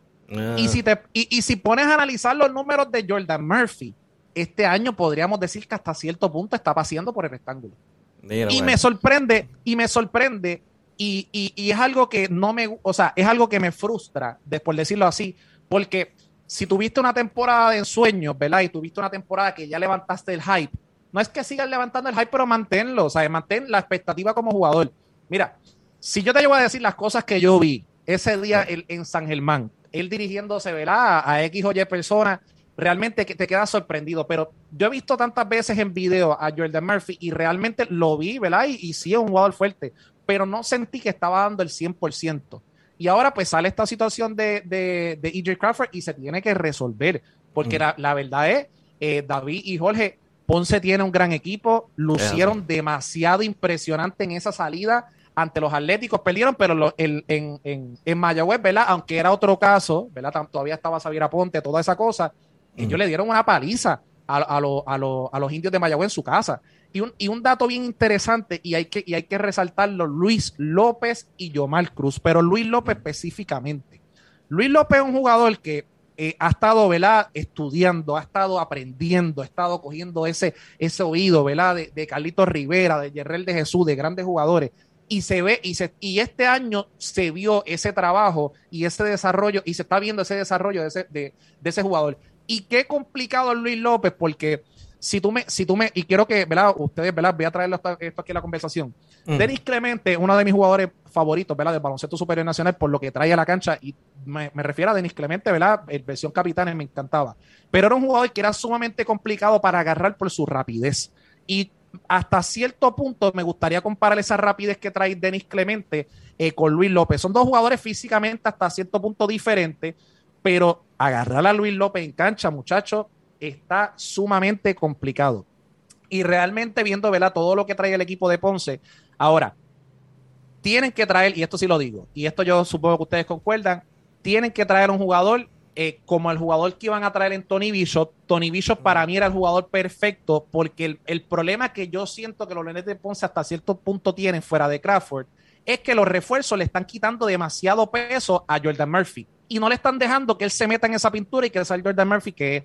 Tony Bishop es un jugador que ya lo hemos visto en el baloncesto superior nacional, está aprobado, estuvo en las finales, es un jugador que es un role player él acepta el rol que se, que, se le indica. Y si a él le dice Wilhelm Muscanen, que by the way está en su año, eh, en su último año de contrato, si, eh, si el eh, Wilhelm le dice, pues yo necesito que hoy tú me juegues de esta manera, me juegues más tres, ¿verdad? Que no me vayas, me baja el rebote, pero no quiero que me le quites tanto a, Murphy, ¿verdad? Y, tienes entonces en la 4 a Murphy, tienes en la 5 a lo que debería ser un centro elite.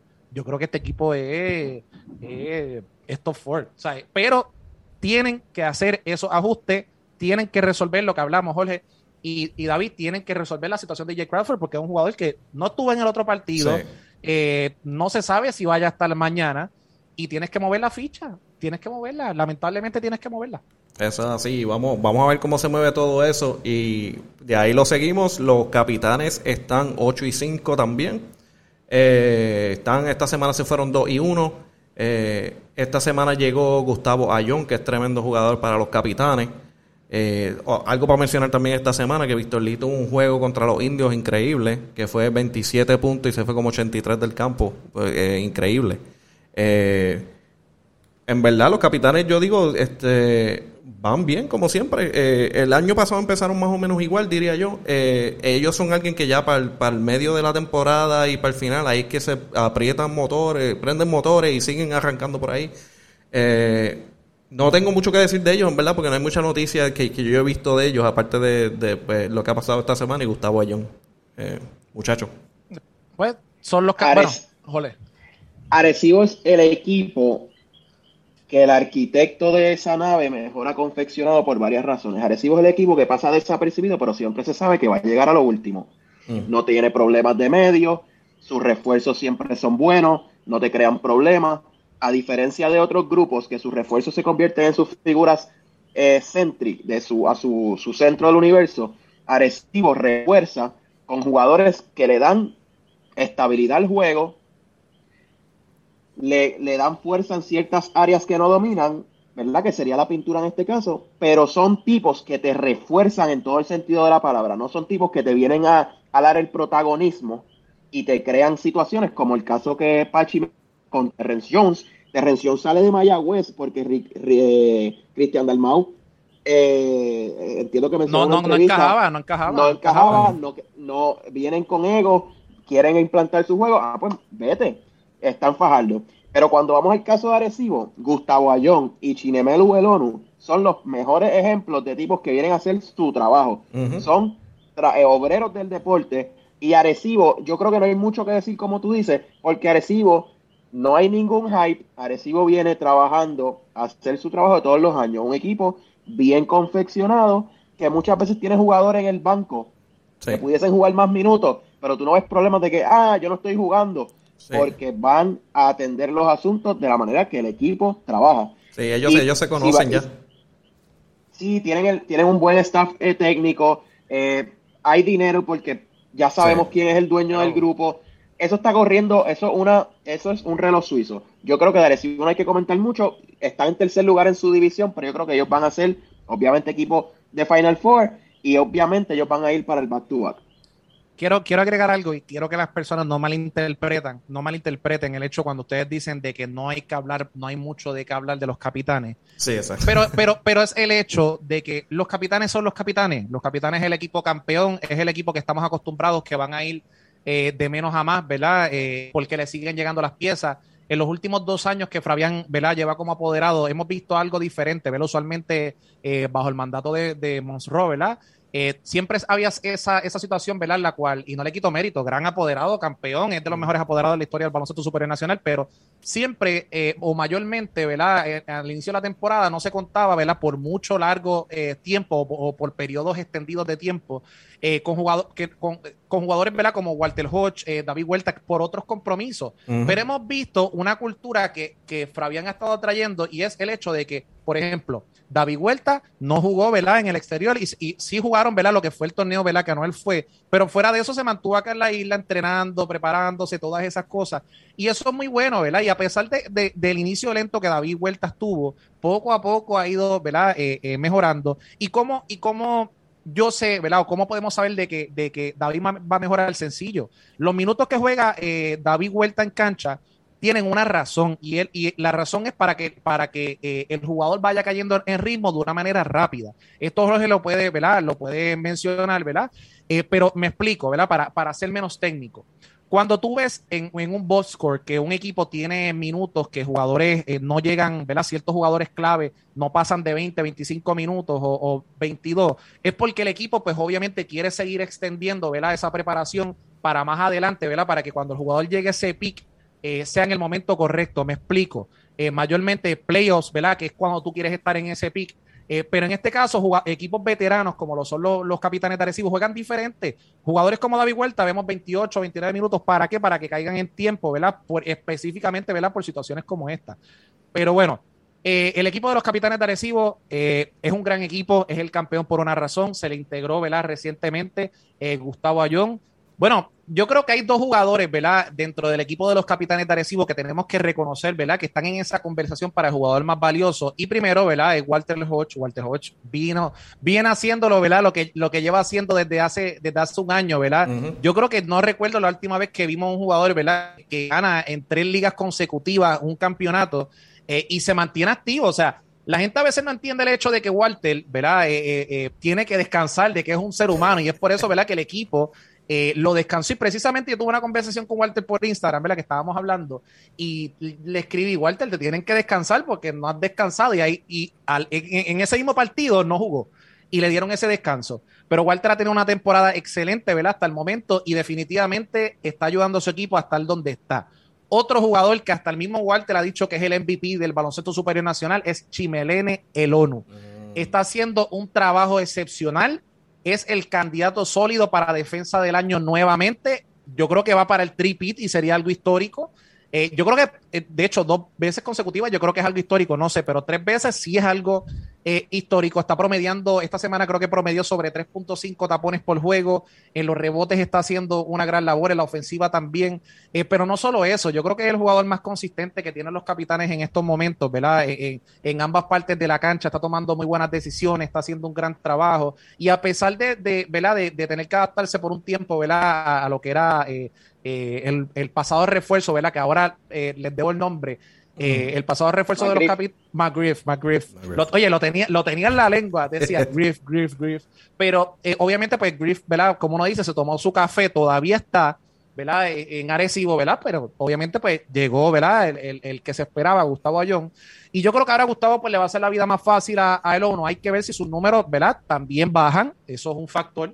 Eh. Porque eh, Gustavo Ayón pues va a ser eh, va a un gran trabajo y de hecho hubo una entrevista que estaba viendo hoy del, amigo Huito Cubero, ¿verdad? De Talento Real y, y, Gustavo estaba diciendo de que la temporada pasada fue más complicada para él porque él vino en un momento de playoff, vino en un momento que es, bien hostil, pero ahora él entra en un modo que, como uno dice, no estás en un paseo del parque porque estás a punto de llegar a la mitad de la temporada, pero te da el, el feeling de de, poder eh, eh, tener ese, ese tiempo en cancha, ¿verdad? En Puerto Rico contra los equipos que probablemente te vayas a medir en lo que son los playoffs, eh, te ayuda mucho. Y él habló de algo bien interesante y Gustavo Ayón fue de menos a más, pero ahora va a ir de más a más, porque si ya estás en una condición física y realmente no tienes que trabajar en eso de lleno como lo tuviste que trabajar la temporada pasada, yo creo que eso son muy buenas noticias para los capitanes. Ahora, de lo bueno, tengo que decir algo que me preocupa, ¿verdad? Y realmente es Joseph Soto no lo veo encajando en ninguna parte del equipo, ¿verdad? Sí, así, sí ha hecho su trabajo, pero lo veo frío y caliente.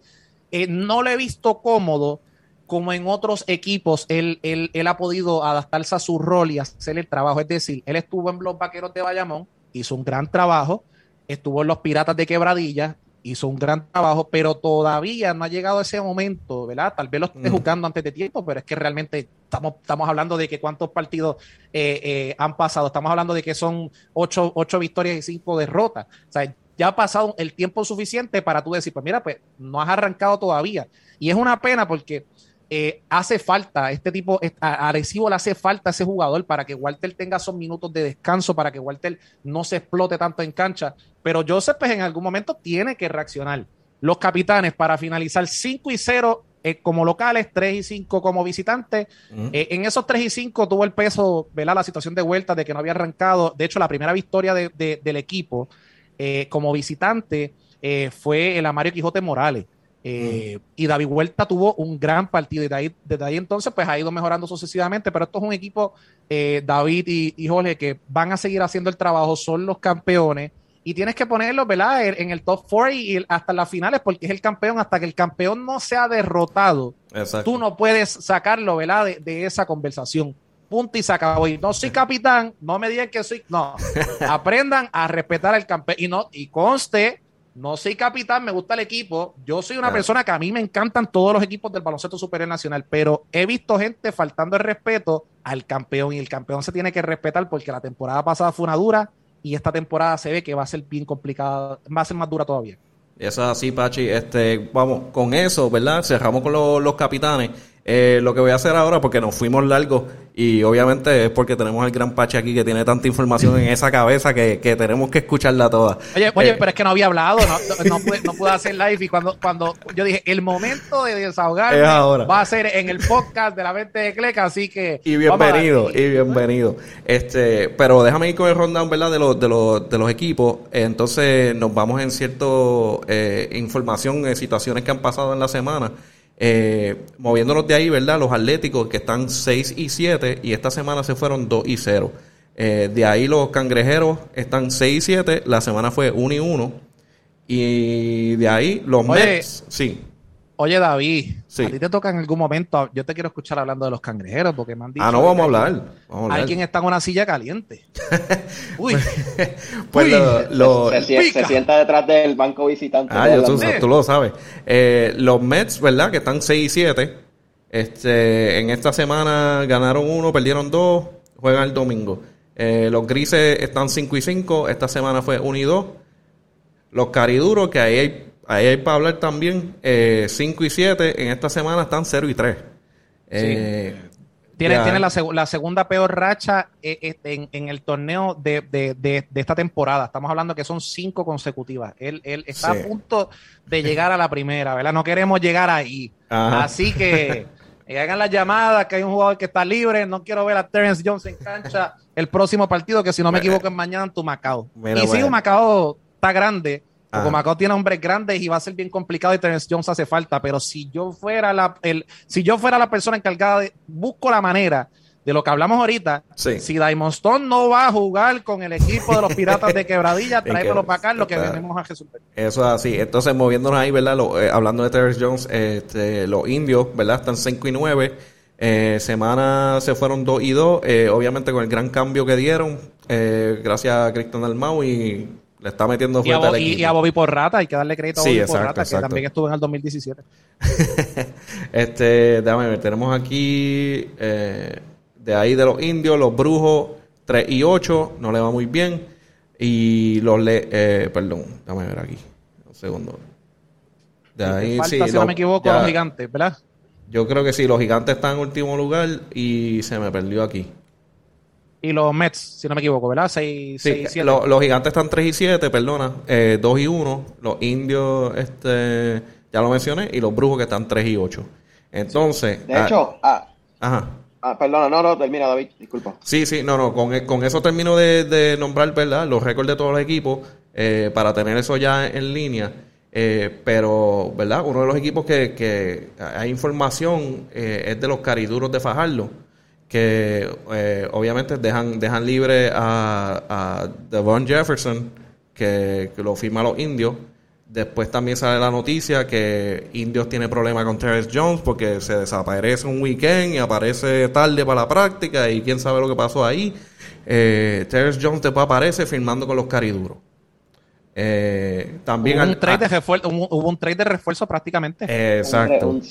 Y entonces Arnaldo Toro, que, que firma, que viene de, de Finlandia, si no me equivoco, eh, para jugar con, los cariduros. Eh, ahí te lo dejo, Pachi, para, que nos den la info de verdad de, lo, que, lo que está pasando ahí con los cariduros. Pues mira, ¿cuál, cuál es el, cuál es el, eh, bueno, vamos, vamos con los cariduros, ¿verdad? Porque mencionaste un par de cosas. Bueno, sí. yo creo que, yo creo que los cariduros ahora mismo están en una posición bien difícil. ¿Y lo, por qué? Porque eh, llegaste al tope bien rápido, pero estás bajando demasiado rápido y no has podido aguantar es como uno dice, cuando el bote, ¿verdad? Tiene, tiene, eh, se hace ese boquete, ¿verdad? Y empieza a meterse agua. Tienes que buscar la manera de repararlo, pero el equipo, ¿verdad? Ha tratado, ¿verdad? Porque no le quito mérito, está tratando, ¿verdad? Todo lo posible. Eh, es un gran equipo. La temporada pasada yo siempre lo sigo recalcando. La final era Cariduros de Fajardo y, los capitanes de Arecibo. Pero esta mm. temporada, eh, obviamente, no tienes a, a, Carlos González, trae a Lance Colón. Y ahí es diferente, ¿verdad? Alan es un jugador, ¿verdad? Es un, perdóname, un técnico, ¿verdad? Que eh, desarrolla muchos jugadores, ¿verdad? Y, le da mucha confianza a jugadores y jugadores, ¿verdad? Que tal vez eh, con Carlos, ¿verdad? Pues no producían, pues él los va a sacar a producir y viceversa. Carlos, ¿verdad? La manera en que trabajaba con el equipo, tal vez el equipo, ¿verdad? Corrió una manera con Carlos y ahora obviamente tiene que correr de otra manera con Alan. Pero se están descubriendo. El, problema principal que, yo entiendo que, tienen los cariduros es el hecho de haber dependido tanto de Davon Jefferson. Y sí es un mm. refuerzo, pero la situación, eh, el, hecho de tú no desarrollar otro jugador nativo que sea tu voz cantante es, el, es, lo que está pasando ahora. Ahora tienes a Emi Andújar que tiene que ir de 0 a 100, cuando todavía Emi yo diría que iba de 0 a 50 y, y eso no es malo, pero el hecho de que tienes que tener más responsabilidad en, menos tiempo. Eh, eso conlleva tiempo, preparación, eh, muchas cosas, muchachos. Y yo creo que el equipo, el, el equipo de, los, de los cariduros, ahora con esa firma, de Terence Jones, vimos ayer el resultado, lo dije ahorita, lo sigo diciendo, un jugador que yo creo que no volverá a pisar el baloncesto superior nacional a menos que se ponga las pilas. Eh, yo saldría de él, eh, porque no es un jugador que complementa de ninguna forma a los cariduros, no lo complementa, es un jugador que simplemente tú le pides el pick and roll, va a hacer el pick and roll, coge la bola, la tira, en that set. No hace mejor a sus compañeros, no hace mejor el equipo, no es un Earl Clark ni es un Davon Jefferson, ¿verdad? Eh, Davon pues sale pues por lo, que se había hablado, ¿verdad? Eh, eh, unas situaciones que, hubo, ¿verdad? según habían indicado luego de ese partido de, de Bayamón. y realmente lo, lo inexplicable, como yo lo escribí, lo inexplicable pasó, señoras y señores. Es un jugador que está en MVP, que no le debe afectar, porque si a Brian no le afectó cuando hubo ese traslado, ¿verdad? De, si no me equivoco, fue de, los Piratas a, a Mayagüez, pues a Davon Jefferson no le debe, no le debe molestar o sea, no le debe afectar. 27 puntos tuvo en el último partido ante, ante sus colegas capitanes de Arecibo que recibió su sortija. Yo creo que eh, realmente el equipo tiene que eh, buscar esa, esas voces cantantes, seguir desarrollando, ¿verdad? Que esa, ese personal que salga del banco venga a producir. Guillermo Díaz se integró también, ¿verdad? Yo creo que Guillermo es demasiado subestimado en este punto de su carrera, está haciendo un gran trabajo, pero no estuvo presente, creo que fue por un, por una, eh, porque estaba enfermo, ¿verdad? Mm. Y, y, al igual Eric Clark. Así que con esto dicho, también agrego, ¿verdad? Lo de Arnaldo Toro, tuve eh, la oportunidad, ¿verdad? De, dar esa noticia. Y es bien interesante porque Arnaldo Toro, la gente lo juzga por, eh, porque estaba la Liga de Finlandia, ¿verdad? Y, la Liga de Finlandia está número 37 en Europa. Pero entonces, eh, podemos también jugar al refuerzo Dimitrius eh, porque él está en la, en la él jugó, ¿verdad? Esta temporada en la liga que está número 49. Entonces, si tú, si tú estás jugando en la liga número 49 y Arnaldo está en la 37, pues ¿por qué le vamos a tirar la mala a Arnaldo? ¿Por qué? Porque es una liga que quieren decir que es otra división. Yo creo que Arnaldo es un jugador que si se le da la oportunidad va a impactar mucho en nuestro baloncesto superior nacional porque tiene corazón y tiene buenas mecánicas y siempre ha sido un jugador que, se ha hablado. El problema de Arnaldo fue cuando se lesionó, que desapareció de, los, de los medios de la noche a la mañana porque Arnaldo Toro era de los jugadores que más hablaba con más proyección de la, de la selección y ahora tener la oportunidad de estar con los cariduros en el momento en que estás, que se necesita, porque ya no está Gilberto Clavel, ahora la presión la tiene Arnaldo Toro, no a nadie más. La presión la tiene él de que tienes la oportunidad de, al igual que Willow Cruz, que se le dio la oportunidad en los Piratas de Quebradilla, y la gente no recuerda que, él fue el backup de Gary Brown en el 2017, pero él llegó ahora, en este caso, en, él, él, está desde antes, y ahora Gary entra. Sea, pero Will aprovechó esa oportunidad. Ya Will lo dejó, dejó escrito el tipo de jugador que tienen que mantenerse, pero dejó el jugador que ahora a Arnaldo le toca hacer lo mismo en Fajardo.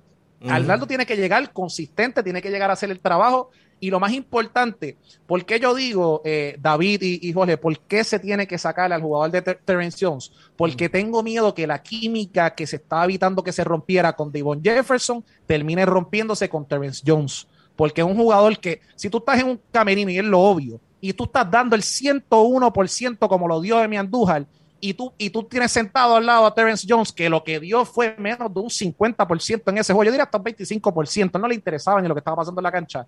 Yo creo que eso es un problema serio, porque entonces jugador como Emi Andújar, que es, uno de tus mejores jugadores, si no tal vez tu mejor jugador en el equipo en estos momentos, ¿verdad? Fuera de John Holland, eh, ve eso, David, y se molesta, se frustra porque dice, espérate, este tipo también está ganando chavo, no está haciendo esto, entonces no tiene ánimo, quiere romper lo que nosotros llevamos haciendo, ¿verdad? Aproximadamente eh, como por tres meses, dos meses con pretemporada. Es una situación. Y los cariduros son un equipo elite en nuestro baloncesto superior nacional, pero no están luciendo como el equipo elite. Así que tienen que hacerlo. Claro, tienen que hacer el ajuste porque ahora mismo estás 5 y 7. Tienes un problema serio, serio, serio. Como visitante estás 1 y 4, en la casa estás 4 y 3. Yo creo, y el equipo de Carolina, no crean que va para abajo, el equipo de Carolina va subiendo. Está haciendo y el equipo de Carolina y el, y el equipo de Carolina va a subir. Ahora, et- et- et- esto es lo interesante. Los cariduros tienen una, una urgencia para ganar, porque mira cómo está el standing, ¿verdad? De, de lo que es la, la- la división, la, la sección B. Sí. Los cariduros están quinto, vamos, vamos a ponerlo así. Sexto están los, los gigantes de Carolina, 3 y 7, llevan dos victorias consecutivas. 5 y 7 los cariduros, tras eh, cinco, victori- cinco derrotas, ¿verdad? Consecutivas. O sea, en otras palabras, los cariduros estaban 5 y 2 antes Ah. de que pasara toda esta Sí, situación. sí. Y, estaban, y recuerdo que estaban empates con los, con, los, con los vaqueros de Bayamón en esa primera posición. Luego de eso tienes a los cangrejeros de Santurce 6 y 7, Mes de Guaynabo 6 y 7, que le han ganado dos veces a los cariduros. O sea, Sí. dos veces, una en, la, una en la casa de ellos y una, una como visitante. Y tienes a los vaqueros de Bayamón, pero, hoy grises y vaqueros, pero esa, esa tercera posición a la sexta, ahora mismo el que se mantenga consistente puede subir. Si sí. Carolina, si Carolina de la nada gana cuatro juegos, Ya se o fueron sea, gana, adelante. dos- gana dos, gana dos juegos, dos juegos más, Se van y los cariduros pierden. Le pasan como a tres o cuatro equipos. Es el problema. Esa división está dura y no te puedes dar el lujo de seguir perdiendo, ¿verdad? Yo entiendo Mm. que los cariduros van a aguantar ese torque y van a dividir las victorias y las derrotas, ¿verdad? De cara a lo que es el juego de estrellas, pero después del juego de estrellas no pueden dividir. Tienes que estar más positivo Sí. para poder subir en esa, en esa tabla de posiciones. Mínimo. Ese, el, el, la- el estándar de los, capi- de, de los, de los cariduros de Fajardo tiene que ser el primer lugar o el segundo lugar de esa tabla, muchachos. Sí, es así con los, eh, obviamente que los fa- eh, cariduros de Fajardo que tienen, como tú dices, están en baja ahora, pero tienen una gran oportunidad que, que dice, una buena semana y ya pueden estar casi número 3 o número 2, dependiendo de lo que pase. Oye, y, lo llevaron a, y lo llevaron a, llevaron a Bayamón a, a- a dos tiempos extra, como yo digo, Sí. cuatro contra, contra, como uno dice, contra cinco, seis, siete, como sea en otras palabras, porque realmente Mm. Alex estaba haciendo el trabajo, Emi Andújar estaba haciendo el trabajo, Manny Camper hizo el trabajo, Chris Brady. No entiendo la raza, y, y, qué- y qué bueno que mencioné ese, ese nombre que lo tengo que, te tengo que dar eh, este pensar rápido. Si Chris Brady tuvo una gran noche, la noche, valga la redundancia, Mm. significa de que hay un espacio que él, él está ya mejorando y hay un, rol que él está aceptando. Pero entonces le metes a un jugador como Terrence Jones, Sí. que no va a aportar nada, y realmente le estás quitando. Yo personalmente me, me voy, en este caso, le doy la batuta a Chris Brady, que lo, a diferencia de la, pa- de la temporada pasada, que vimos que se le dio la batuta, no resultó. Ahora está resultando poco a poco porque está cogiendo esa confianza. Pues mira, en lo que te busca, en lo que te buscas otro refuerzo, no pierdas dinero, economízate ese dinero y te quedas con Chris Brady y te vas con Eric Clark. O sea, es lo que yo haría personalmente, porque una cosa, hablamos, hablamos solamente de que el jugador juegue, juegue más lo que sea, pero hay dinero que se está invirtiendo Sí. dinero que tú puedes invertir en otro refuerzo en algún momento o etcétera. Tú sabes, hay cosas que, que se tienen que hacer en el equipo para que vuelva a ese estatus de, de élite, pero también tenemos que estar conscientes de que hay muchos jugadores buenos dentro de esa escuadra que se están desarrollando, eh, eh, entre ellos, como mencioné, Chris Brady y Van Gandía, que está teniendo un rol protagónico esta temporada. Y y eso vamos a tener que ver, ¿verdad? Porque eh, es como tú dices, este, eh, la forma que salió Terence Jones de, de Mayagüez da para pensar como que esto puede causarse un problema grande para el equipo que lo firmó. Pero ahí lo voy a dejar, ¿verdad? Para movernos adelante, porque, ¿verdad? Ah, hubo unas noticias esta semana, en especialmente que tenía que ver mucho con el tema de, de- de el equipo fran- el, el jugador franquicia, los derechos, a, a hacer cuál es, quién puede ser agente libre, quién no. Eh, uno de ellos fue eh, que salió la noticia grande, ¿verdad? Fue el de Luis Pelacoco Hernández y otra fue de Alex Franklin, en el, en el que la, la cual los dos enviaron unas cartas abiertas ah, para los medios para explicar sus situaciones. Ah, primero le voy a dejar a, a Jorge para que indague eso primero, porque yo sé que Pache está listo para arrancar.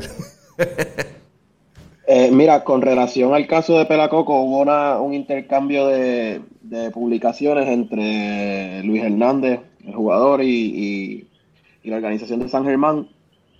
Eh, yo creo que San Germán fue bastante elocuente de la manera que se expresó. Eh, yo entiendo que Pelacoco se- se expresó en su carácter personal y, y es importante ¿verdad? que el jugador se exprese, pero siempre hay que tener cuidado con, con las expresiones que uno hace porque la organización obviamente va a ser lo más estratégica posible y expresarse eh, estratégicamente, valga la redundancia. Eh, así que yo le tengo que dar el beneficio de la duda al jugador y a la organización porque no sé. Así que opinando con los datos que uno sabe y uno ve, eh, se ha visto durante los años eh, y yo creo que este es el año que más o, o más a mejoría ha habido en la organización y en la comunicación en la liga overall.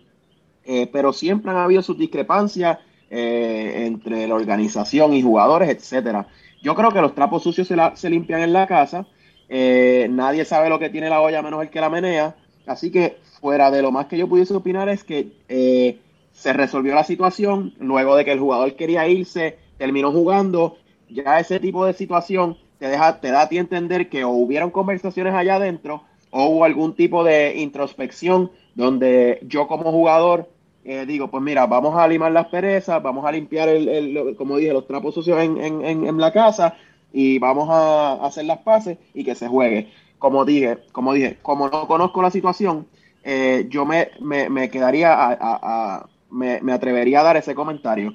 Que se traten de lavar esos trapos sucios en el hogar, eh, discutan eso y mira, a la larga lo que se quiere es que el jugador juegue y te produzca. Si el jugador vale para la organización, como lo es Luis Pelacoco, que es uno de los tipos, eh, da golpes, eh, pone buenas cortinas. Oye, yo lo vi jugando en la live y el tipo era un monstruo en la live. Obviamente en BCN no es igual, pero es un tipo que te va a dar buenos minutos. La liga lo respeta y se ha establecido. Así que yo entiendo que a San Germán le hacía falta y qué bueno que hayan llegado a un acuerdo. Con el caso de Alex Franklin, yo creo que es un poco más eh, complejo y volvemos con todos los datos, pero yo creo que esa regla que te reserva un jugador, te voy a dar los dos lados de la moneda. Para una organización conviene reservar jugadores porque te asegura que no venga un equipo quizás como Arecibo, Big Markets, y diga, mira, te voy a dar 70 mil pesos, o el tope salarial, porque eso es otra, otra conversación, y hagan lo que se, en inglés poaching. Yo te a fuerza billete te compré. Claro. Ahora, la situación con eso es que se presta para secuestrar a los jugadores, como es lo que está alegando Alex Franklin. Así que esta regla no es bilateral. Como todo contrato, el contrato, pues tú tienes que dar algo a cambio de lo otro. En esa regla pasa eso, que el jugador se queda secuestrado si la organización no lo quiere firmar o soltar. Y eso es lo que yo puedo ver o interpretar de la situación con Alex Franklin, que él simplemente es lo que le expresa en su carta eh, yo lo que quiero es tener la oportunidad de ser agente libre y que alguien me pague lo que él entiende que vale, que ya en las postrimerías de su carrera, que yo entiendo que todavía le quedan sus años, él quiere tener la posibilidad de cobrar un buen contrato. Y ahí muchos otros jugadores comentaron, mira, este, eh, yo nunca tuve la oportunidad de ser agente libre, o, y han surgido una conversación bien robusta que se presta para mucha eh, conversación, que yo creo que el jugador debe tener esa capacidad, porque si el equipo quiere mantener a un jugador, pues págale a ese jugador para que esté contento en tu organización. Pero ya de Guayama hemos visto el caso de Jean Clavel que se quiso ir, ir, Tyler Davis nunca lo han firmado, Alfonso Plomer los cogen en el draft y no lo traen, y explota esto ahora de Alex Franklin. Así que algo está sucediendo allí y hay que ver qué es. Pero como dije, si no conozco todos los datos, eso es lo que yo me atrevería a opinar y yo entiendo que esta regla lo que está exigiendo el jugador es tener la oportunidad de que su valor se pueda ver en el mercado. Mira, voy a empezar con Franklin, ¿verdad? Porque donde lo dejaste.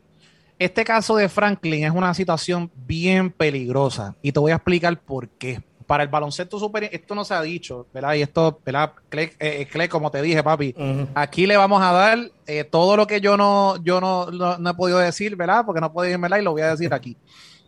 Nadie ha visto la posibilidad de que haya un players lockout con lo que está pasando en estos momentos. Y los players lockout se pueden dar en cualquier momento después de la temporada. Entonces, ¿qué pasa? Yo menciono un players lockout porque es lo más grande que puede afectar el baloncesto superior nacional y el players lockout lo que significa es que los jugadores deciden no, presentarse a los equipos y no van a jugar hasta que se hasta que se tomen cartas en el asunto con esto. Yo menciono eso porque de la manera en que Ángel Rodríguez está hablando, él ha seguido dándole a la situación y el baloncesto superior nacional no ha dicho nada al respecto. Mm. Y yo creo que ya ahora, y lo voy a decir aquí, yo creo que Cristian Dalmao y el director del torneo, eh, Solá, ¿verdad? Eh, creo que es Héctor Solá, no me acuerdo si es Héctor Solá, tienen que dar cara, porque entonces todas las situaciones que están pasando se sigue especulando. Aquí se tiene que hablar y, no es eso. Es que desde antes de que empezó la temporada del baloncesto superior nacional, todo era especulación, todo era situación. La misma situación de Yerrel de Jesús, que yo no voy a entrar en eso, que no voy a entrar en eso. Nadie nunca le aclaró. El equipo vino, el equipo obviamente va a decir no, que la situación es falsa, que es cierto, que es lo otro. Pero la liga nunca habló de la situación. La situación de Will Martínez la dejaron ahí. La situación de Denis Clemente se quedó ahí. ¿Por qué? entonces, el problema es que si tú empiezas, y eso, eso lo estoy diciendo yo, el señor Pachi, si tú empiezas con una conducta así, vas a terminar con una conducta así, y lo estamos viendo en estos momentos. hablamos de lo de Thomas Robinson y la liga no, se expresaron, pero fuera de eso no ha pasado más nada, no, ha pasado nada más. entonces, tenemos que, trabajar estas situaciones antes de que pase algo peor y lo que yo prevengo que puede suceder eh, es un players local. No sé si es posible ¿verdad? Eh, no sé hasta cuándo el peso de la, de, la, de la asociación de jugadores lo tenga, pero podría ser, no sé si eso tiene que, ¿verdad? Eh, esperar un tiempo de, meses, o sea, años específicamente, pero sería una gran pregunta hacerle a Ángel Rodríguez y, al mismo Alex Franklin, ¿verdad? Porque Alex Franklin no sé ahora lo que vaya a pasar con Carolina, porque él siendo cambiado a Carolina, él, él, hace una carta diciéndole a ellos, yo voy a seguir haciendo lo que estoy haciendo. O sea, en otras palabras, Carolina recibió el problema de, Guayama, a menos que el equipo, y hablando claro aquí, a menos que el equipo de Carolina consiga un buen cambio con, con, los Mets, que era el equipo al donde él iba inicialmente, porque se le iba a ofrecer 20 mil dólares adicionales a su contrato, pues ahí él va a estar feliz. Pero el problema que tenemos en el baloncesto superior nacional, y yo respeto a todos los jugadores, porque valga la redundancia, yo respeto todo su trabajo que está haciendo. El problema del baloncesto, de, muchos jugadores ahora, con la entrada de todos estos artistas, es que se está inflando sus contratos. Hay muchos jugadores que, ¿verdad? Yo no voy a decir el precio del jugador, ¿verdad? Porque el que sabe, ¿verdad? Eh, eh, los analiza, pero yo puedo, ¿verdad? Y lo voy a decir aquí. Eh, Alexander Franklin, si recibía los 80 mil dólares, ¿verdad? Yo podría decir, pues está bien, esta temporada tú estás en, en, tu peak, ¿verdad? Estás haciendo el trabajo, 80 mil. Pero los próximos dos años realmente, ¿dónde va a estar Alexander Franklin y tienes, y tienes una deuda de 80 mil dólares por temporada? O sea, esas son cosas que uno tiene que ser realista y yo no le quiero quitar el valor, pero yo creo que los jugadores se expresan así por la frustración que tienen, porque si nunca has tenido la oportunidad de entrar a la agencia libre, pues obviamente vas a estar desesperado. Pero tienen que resolver esta situación una vez se acabe el torneo, o yo diría antes. Eh, yo me voy haciendo esa, voy, voy, ¿verdad? Eh, yo, Cristian, ¿verdad? Dalmao, y no es que yo le diga lo que, lo que tengan que hacer, pero es que se llama evitar, es lo que se está viendo. O sea, lo mismo que te hablé de los vaqueros de Bayamón, se está viendo algo que está teniendo un peso en la liga. Y quiero decir algo que no había dicho. La temporada del baloncesto superior nacional fue de, la temporada pasada fue mucho mejor que esta en lo que lleva. Y me refiero en apoyo a la fanaticada. Y esto, y esto, todas estas cosas que estamos hablando tienen un peso. Porque si tú estás resolviendo situaciones que todavía no has resuelto, no te puedes enfocar en lo que tienes que hacer. Un, e, ejemplo grande eh, por, eh, fue el juego de. Hubo un juego hace dos días atrás, si no me equivoco, lo voy a buscar porque te lo quiero mencionar. Mm. Eh, hubo, hubo dos juegos, dos juegos en, esta semana. Carolina y creo que fue Bayamón. Creo que fue Carolina y Bayamón, si no me equivoco. Creo que fue. Ah. no, discúlpame, Arecibo y Guayama. Esos dos juegos estaban vacíos. Y la gente me dirá, es un miércoles, pero la temporada pasada los miércoles no importa, se estaba, o sea, no se llena, pero se metían sus dos mil y pico fanáticos. Pero la pregunta mía es, ¿dónde está la promoción de esos partidos? Todo está recayendo en la franquicia y no puede ser así. Y, todo esto te lo estoy diciendo porque es, un, es, una, es una suma de problemas que se están, se están, o sea, se siguen sumando y no se van restando. Y esa situación de Franklin, si él decide seguir, pues entonces Carolina lo va a tener que cambiar, porque no puedes entonces utilizarlo ahora o, lo, juegas con él dos o tres partidos, hablas con él y después eh, eh, eh, cambias con los Mets. Pero entonces, ah. ahora, ahora vengo y digo yo, pierde entonces Carolina cambiando un jugador como Alexander Franklin por una pieza que tal vez el equipo de los, de los gigantes de Carolina no necesitan porque están buscando un jugador defensivo mayormente. Esa es la situación que pasa. Ahora mismo sería la, la ficha ideal para Carolina porque les permite hacer el cambio. Ahora, la reflexión como tú dices, y yo eh, haría la invitación como, como se está trayendo el tema, es a que la liga de verdad debe evaluar y coger el momentum que, han, que ha traído eh, el grupo de Noah Sad en Santurce, claro. en Quebradillas, Horta en Carolina, en Guaynabo eh, los abogados, en Bayamón Yadier, tú tienes ya hay cinco abogados, cinco apoderados, los Milas en Ponce, seis, Cambo en Humacao, ya tú tienes unos apoderados que tienen billetes, están con mucha energía. Ahora es el momento de, reformar la liga. Es que, es que... Sí, sí, discúlpame, discúlpame. Los apoderados nuevos han traído una nueva ola de capital y de eh, eficiencia operacional. Digo, queda mucho por mejorar, pero yo lo que, lo que yo uh, I would advocate for es que la liga, oye, provea, reciproque eso de la siguiente manera, reglamentos estandarizados y que se puedan eh, fiscalizar y poner en práctica. No se ve eso. Con los cambios que hubo a, principio de temporada, tengo que decir que eso se vio eh, improvisado, eh, nadie quedó satisfecho y eso ya, como hemos hablado durante estos pasados minutos, ya da un mal sabor porque el fanático no logra crear engagement. Dice, ah, esto es más de lo mismo. algo bien importante, las comunicaciones. Nunca se ven comunicados estándares claro y a tiempo. Eh, la queja siempre ha sido de los mismos periodistas. ¿Cómo es posible que yo no me entere que un jugador vaya a jugar, no vaya a jugar hoy? Me entero porque llego a la cancha o en televisión digo, adiós, mira. Está vestido está sentado allí. Eh, Ramón Clemente no nos enteramos que estaba lesionado o el equipo te dice que está enfermo. Eh, no hablo de Ramón, hablo de otro, eh, de X jugador. Sí, sí, ah, no, que está enfermo y en realidad es que está lesionado. O hizo un berrinche los otros días y lo senté. Eh, Tienen que uno ese, sí, eh, fanaticada, eh, uno de los ejemplos es que, mira, no se lleva conteo cuántos fanáticos vienen, mercadean los equipos, pero no mercadea el BCN. y esta ambigüedad de las reglas para mí es lo más grande. Hay que revisitar muchas reglas que yo creo que por un momento dado se les hizo una fiscalización laxa o, floja, que es verdad, el mismo significado, para quizás mantener la, liga viva, porque hubo muchos años que la liga llegó hasta ocho equipos, si no me equivoco. Sí. Ahora es que tenemos dos equipos, porque como dije, hay capital, hay iniciativa y hay interés de mejorar la liga. Pues ahora es el mejor momento para que entonces, si hace falta contratar más gente en la liga, si hace falta traer gente con MBAs en Sports Administration, hazlo allá que la liga mejore, porque yo creo que la juventud está envuelta yo soy uno que quiere ir a los juegos, me gustan los juegos, estoy siguiendo la liga. Oye, y aquí hay buen nivel.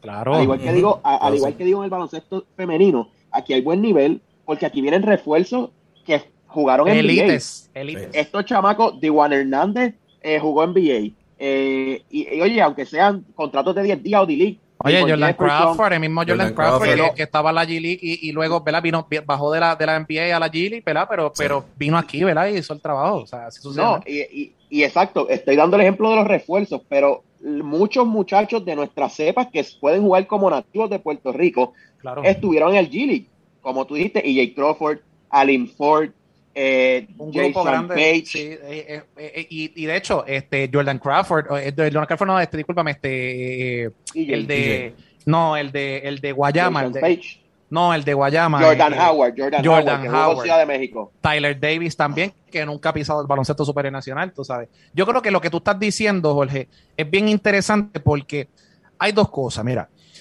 Un detalle, ¿verdad? Que quiero que cuando tú dijiste invertir, ¿verdad? en esto, anoche, si no me equivoco, no sé, creo que fue anoche, anoche no había ni un fotógrafo en ninguno de los partidos que estaban ocurriendo. Mm. ¿Sabes? ¿Cómo yo puedo dejar pasar eso y no mencionarlo cuando realmente estamos hablando de que hello, así es que tú lo mercadeas? Un, un juego como el de Bayamón y Fajardo que se fue a doble overtime, no había nadie cubriendo ese partido. Entonces no podemos, no podemos mejorar la plataforma así, tenemos que mejorar, primero tenemos que trabajar en mejorar esa plataforma y, hacer el delivery, que es lo más importante. Algo que quiero traer a, que nunca se me va a olvidar es esa final de la temporada pasada. Señoras y señores, yo los invito a ustedes, porque mira, yo amo Puerto Rico, pero yo les invito a ustedes a que vean la Liga de México. Cuando México queda campeón, eh, nadie se mete a la cancha, todo está bien. y no es que no se metan a la cancha, porque se pueden meter a la cancha y vacilar, pero luego de eso hay una, hay una celebración que hay que llevar, formar y todo. ¿sabes? ¿Por qué el baloncesto superior nacional no, no puede emular lo que está pasando allá? Que ponen su, banner bien chévere, le tiran la foto al equipo, lo presentan.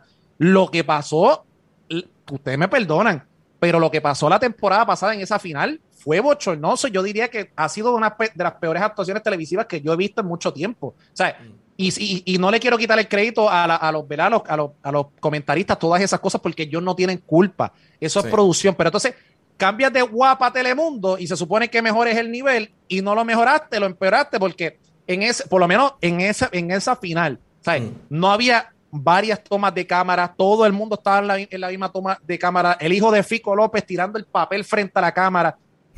¿Sabes? la gente dirá, ¿quién, ¿quién es el señor Pachi para estar opinando así? Pues yo tengo una maestría en, en, mercadeo, tengo un bachillerato en administración de empresas y mi especialidad es el marketing. O sea, mm. yo miro lo que tú estás diciendo. Hay muchas personas buenas en el ambiente que pueden aportar a nuestro baloncesto superior nacional y es hora de escucharlo. Si usted me dice a mí, ¿qué puede empezar haciendo el baloncesto superior nacional para mejorar el cuestión de que se siga expandiendo, ¿verdad? A, no solamente a otros horizontes, ¿verdad? Pero sino en Puerto Rico, que esté en toda la conversación primero en el país. Dale un press kit de social media a las personas que están trabajando en tus redes sociales. Así de fácil. Un press kit, dale la vida fácil, no como tenemos que hacer todos nosotros, que tenemos que estar buscando mil y una cosa. Tú sabes, los, los carnets de prensa tienen. Eh, y, es, que, es, que esto, es que esto es increíble. Es, como. inmenso. sí, sí, sí. sí es, es, como un tema inmenso, pero. Y no lo digo por mí, ¿verdad? Lo digo por todas las situaciones que he visto. Y de hecho, en un momento dado yo tuve un problema con, con, un carnet que, que, tuve que hasta, ¿verdad? hacer una llamada. Pero. Eh, sí, porque es que es como nos dice, mano, tú me vas a cuestionar, o sea, tú me cuestionas a mí lo que yo estoy haciendo cuando yo te estoy cubriendo todos los días y te mantengo vivo. Eh, tú sabes, pues entonces tenemos que entrar con, no es que tú lo subas al veces, no, tienes que saber cómo utilizar esas figuras y yo creo que tenemos que trabajar en conjunto porque la Liga de Baloncesto Superior Nacional del país tiene todas las herramientas para hacer mucho mejor que México en cuestión de comunicación, mucho mejor que, otro, que otros equipos, pero tenemos que empezar a tocar base para poder ser exitosos y culminar esta temporada, no como la empezamos, porque como la empezamos no se empezó, ¿verdad? Como uno dice. Pero vamos a, vamos a cerrar esta temporada del baloncesto superior nacional como se tiene que hacer y, y hay que y hay que empezar, ¿verdad? Por dar cara y, estar y como, como mencionó Jorge, cuando se tienen que hacer sus comunicados se hacen. Vamos a hacer formar y vamos a darle la, forma que se tiene que trabajar en nuestra liga. Eso es así, Pachi, y también Jorge. Eh, eh, eh, son demasiados temas en el cual la liga no va a poder ignorar. Y yo también, no voy a decir ignorando, vamos a decir que no nos tiene al tanto porque yo pienso que es imposible que una liga esté ignorando lo que está pasando con los jugadores y no preocuparse. Porque eso quiere decir que le puede costar la liga en, un lockout, como tú dices, que es problemático. Y puede, ser, y puede ser que, le importe, pero déjanos saber lo que está pasando, porque no sabemos. Tú sabes, no sabemos. Vemos, vemos unos shadows, nos tenemos que enterar que sea aquí, que sea allá, tú sabes. Sí, y yo pienso, y yo pienso que ese es el problema que ellos están acostumbrados a, a, a proteger la liga y mantener todo por debajo escondido. Y es como que, no, la NBA, tú tienes que, moverte como la NBA. La, la, NBA ya sabe que no puede controlar esto porque ya todo el mundo está atento de lo que está pasando. Tú tienes que poner tu grupo de media y enviar los mensajes semanales. ¿Quién, quién juega? ¿Quién está afuera? Eh, ¿Qué pasó aquí? Este rumor que pasó, esto fue lo que pasó oficialmente para nosotros, ¿verdad? Que sean bustos, ¿verdad? Es otra cosa porque tú sabes que ellos van a arreglarlo para la liga. Pero nosotros, después, nos toca a nosotros trabajar y buscar la información de qué realmente está pasando. Pero eso que, estamos haciendo ahora, como tú dices, que tenemos que estar eh, preguntando entre nosotros, buscando información, enterarnos que un jugador no va a entrar al juego, especialmente cuando ahora hay apuestas para esos juegos, es bien importante. Es bien importante. Eh, eh, dijiste lo de las apuestas y no voy a hablar de eso mucho porque eso es un tema aparte, pero... es un tema aparte, pero es importante yo, yo subí una información sobre esto, ¿verdad? Lo pueden verificar, ¿verdad? En mi página y, detallé, ¿verdad? El, problema que hay. Y esto es una situación existente. O sea, promocionas que el baloncesto superior nacional con bombos y platillos vas a poder hacer unas apuestas que sean legales, pero tienes un sistema que no da información. y vuelvo y repito, el press kits. El press kits no todo el tiempo, yo sé que no todas las cosas se pueden trabajar a través del baloncesto superior nacional oficial, ¿verdad? Tal vez, pero puedes haber, puedes tener comunicadores. Ya el baloncesto superior nacional tiene sus comunicadores. Sigue utilizándolo y sigue buscando otras personas que te puedan ayudar, ¿verdad? Como nos dice, a llevar esa, a llevar el, la, conversación y no solamente eso, a, hacer más eh, accurate, eh, más preciso, eh, ¿verdad? En esta cuestión de saber quién va a jugar, quién no va a jugar y la razón por qué, porque se tiene que sacar. Exacto. Y también una, algo que quiero mencionar también, porque este, uno cuando está en la cancha, uno ve a los muchachos trabajando, ¿verdad? Los de cámara, los de, los de audio, de todas estas cosas. El talento está. Lo que tienes que darle es el espacio para ellos poder moverse y poder trabajar como se supone. Ábrele la puerta. Y esta liga yo creo que es una liga que no, no podemos transmitir solamente, creo que son los lunes y miércoles y luego se transmite los sábados, ¿verdad? Y ya, creo que creo que es así o creo que es así. Ahora mismo lo que lo que tenemos, gracias a Dios, ¿verdad? Pues tenemos en los live feeds de, de BCN que con eso no, no sobrevivimos, ¿verdad? Sí, pero es que es algo que, que Synergy, yo digo de que está bien, tenemos Synergy y, y es un gran paso para la era prehistórica que teníamos, que no nunca veíamos un juego en vivo en el, en el 2000, qué sé yo, 2019, bueno, 2019, sí. Hace tres años atrás tú no podías ver un juego en cine Y sí, diste un paso adelante, pero yo creo que esos acuerdos televisivos tenemos que darle más baloncesto al país porque para mí, para mí, ¿verdad? Y, y, esto lo digo yo, esta es la mejor liga de Puerto Rico. ¿Y cómo tú vas a tener una mejor liga de Puerto Rico más que tres días en televisión nacional? Ajá. Que, que by the way, que cuando los ponen, todos los fanáticos ponen esos canales, hasta los chichorros donde sea. Y tú me vas a decir eh, que no lo vas a poner. Eh, exacto, esa, e, esa es la cosa hay resultados y, da, y, y, hay números. Y lo que tú estás diciendo, cuando, cuando X, hasta los negocios ayudan al baloncesto superior nacional cuando eso pasa. Porque los mismos negocios ponen, tenemos el partido de, por ejemplo, eh, Fajardo y, los vaqueros de Bayamón, que si los atléticos y los indios, y lo tienen y apoyan y le dan más exposición. A, a, no solamente la liga, sino para que la gente conozca a los jugadores, para que los jugadores tengan más oportunidades internacionalmente. Es utilizar el recurso como se tiene que utilizar. Y esto es un tema, ¿verdad? Que como, como lo habíamos dicho fuera de cámara, se alarga porque hay, mucho, hay muchas vertientes. La realidad es que hay muchas vertientes. Pero se tiene que trabajar con el asunto, fin ¿verdad? del caso, creo que se tiene que trabajar con el asunto, no solamente por, eh, por el bien de la liga, sino por el, hecho de, poder mercadear sus jugadores mejor y por supuesto, eh, por, por el hecho de que tenemos que respetar el hecho de que hay, ¿verdad? Valga la redundancia, de que hay personas que están eh, apostando, están poniendo su dinero y realmente no saben a quién le, si realmente ese es el equipo que ellos quieren apostar porque no, no tienen la información completa. Y eso es así. Y con, con, eso vamos a terminar porque ya le metimos fuerte, le metimos dos horas y lo que queda de información porque tuvimos que cortarle. So, yo te quiero dar las gracias, ¿verdad? Por estar con nosotros aquí, a Jorge y a mí. Este, el gran Pachi se, se metió en, el, en, la mente de Cleca y nos dio toda esa información que hay en esa cabeza, que como dijo, se quedó con las ganas esta semana y estaba listo. definitivamente, pero yo creo que el, placer, ¿verdad? Es recíproco acá. Es la primera vez que, que estoy con Jorge y me parece que es brillante en las estadísticas, en la data. Eh, Jorge, te felicito por, por ese conocimiento, pero no es un conocimiento que, que vino de la noche a la mañana. Para eso ha estado No, él la tiene, él la tiene. Es calladito, es calladito, pero la tiene, por eso está ahí. No, no. Gracias, igualmente. Es muy, es muy bueno, ¿verdad? Con lo que hace y entra con la data. Y yo creo que, ¿verdad? He visto los podcasts y yo siento que este podcast fue bien épico, mano, porque realmente entramos en, en temas que, que hay que entrar y porque no solamente hablar de los equipos, sino es informarle a esas personas que están, que nos ven, ¿verdad? Responsablemente, porque no hable del caso de Pelacoco, pero yo creo, y esto lo voy a decir aquí, yo creo que si nosotros tenemos páginas, ¿verdad? En, en Facebook, donde sea, páginas que son, ¿verdad? Para informar al fanático, no debemos utilizar nuestras páginas para intervenir en situaciones de equipo con jugador. Yo creo que esas cosas se tienen que resolver de esa manera, ¿verdad? Porque no podemos influenciar a los fanáticos a odiar a, una, a una franquicia o a un jugador, porque si analizamos la situación de Pelacoco, realmente al final del camino el que terminó perdiendo Luis Pelacoco, y él no es mala persona, pero lamentablemente perdió por ese juego que estaba en las redes sociales, tú sabes. Y es algo que, que ¿verdad? quería agregar, pero en fin, gracias un millón, hermanos. De verdad que agradecido por el demás y nada, eh, estaremos una, una, próxima vez, ¿verdad? Si se me hace la invitación. Ah, claro que sí. Tú sabes que aquí, aquí te podemos tener cuantas veces quieras, porque yo sé que nunca te vas a, quedar sin la palabra porque tienes información ahí que, que no termina.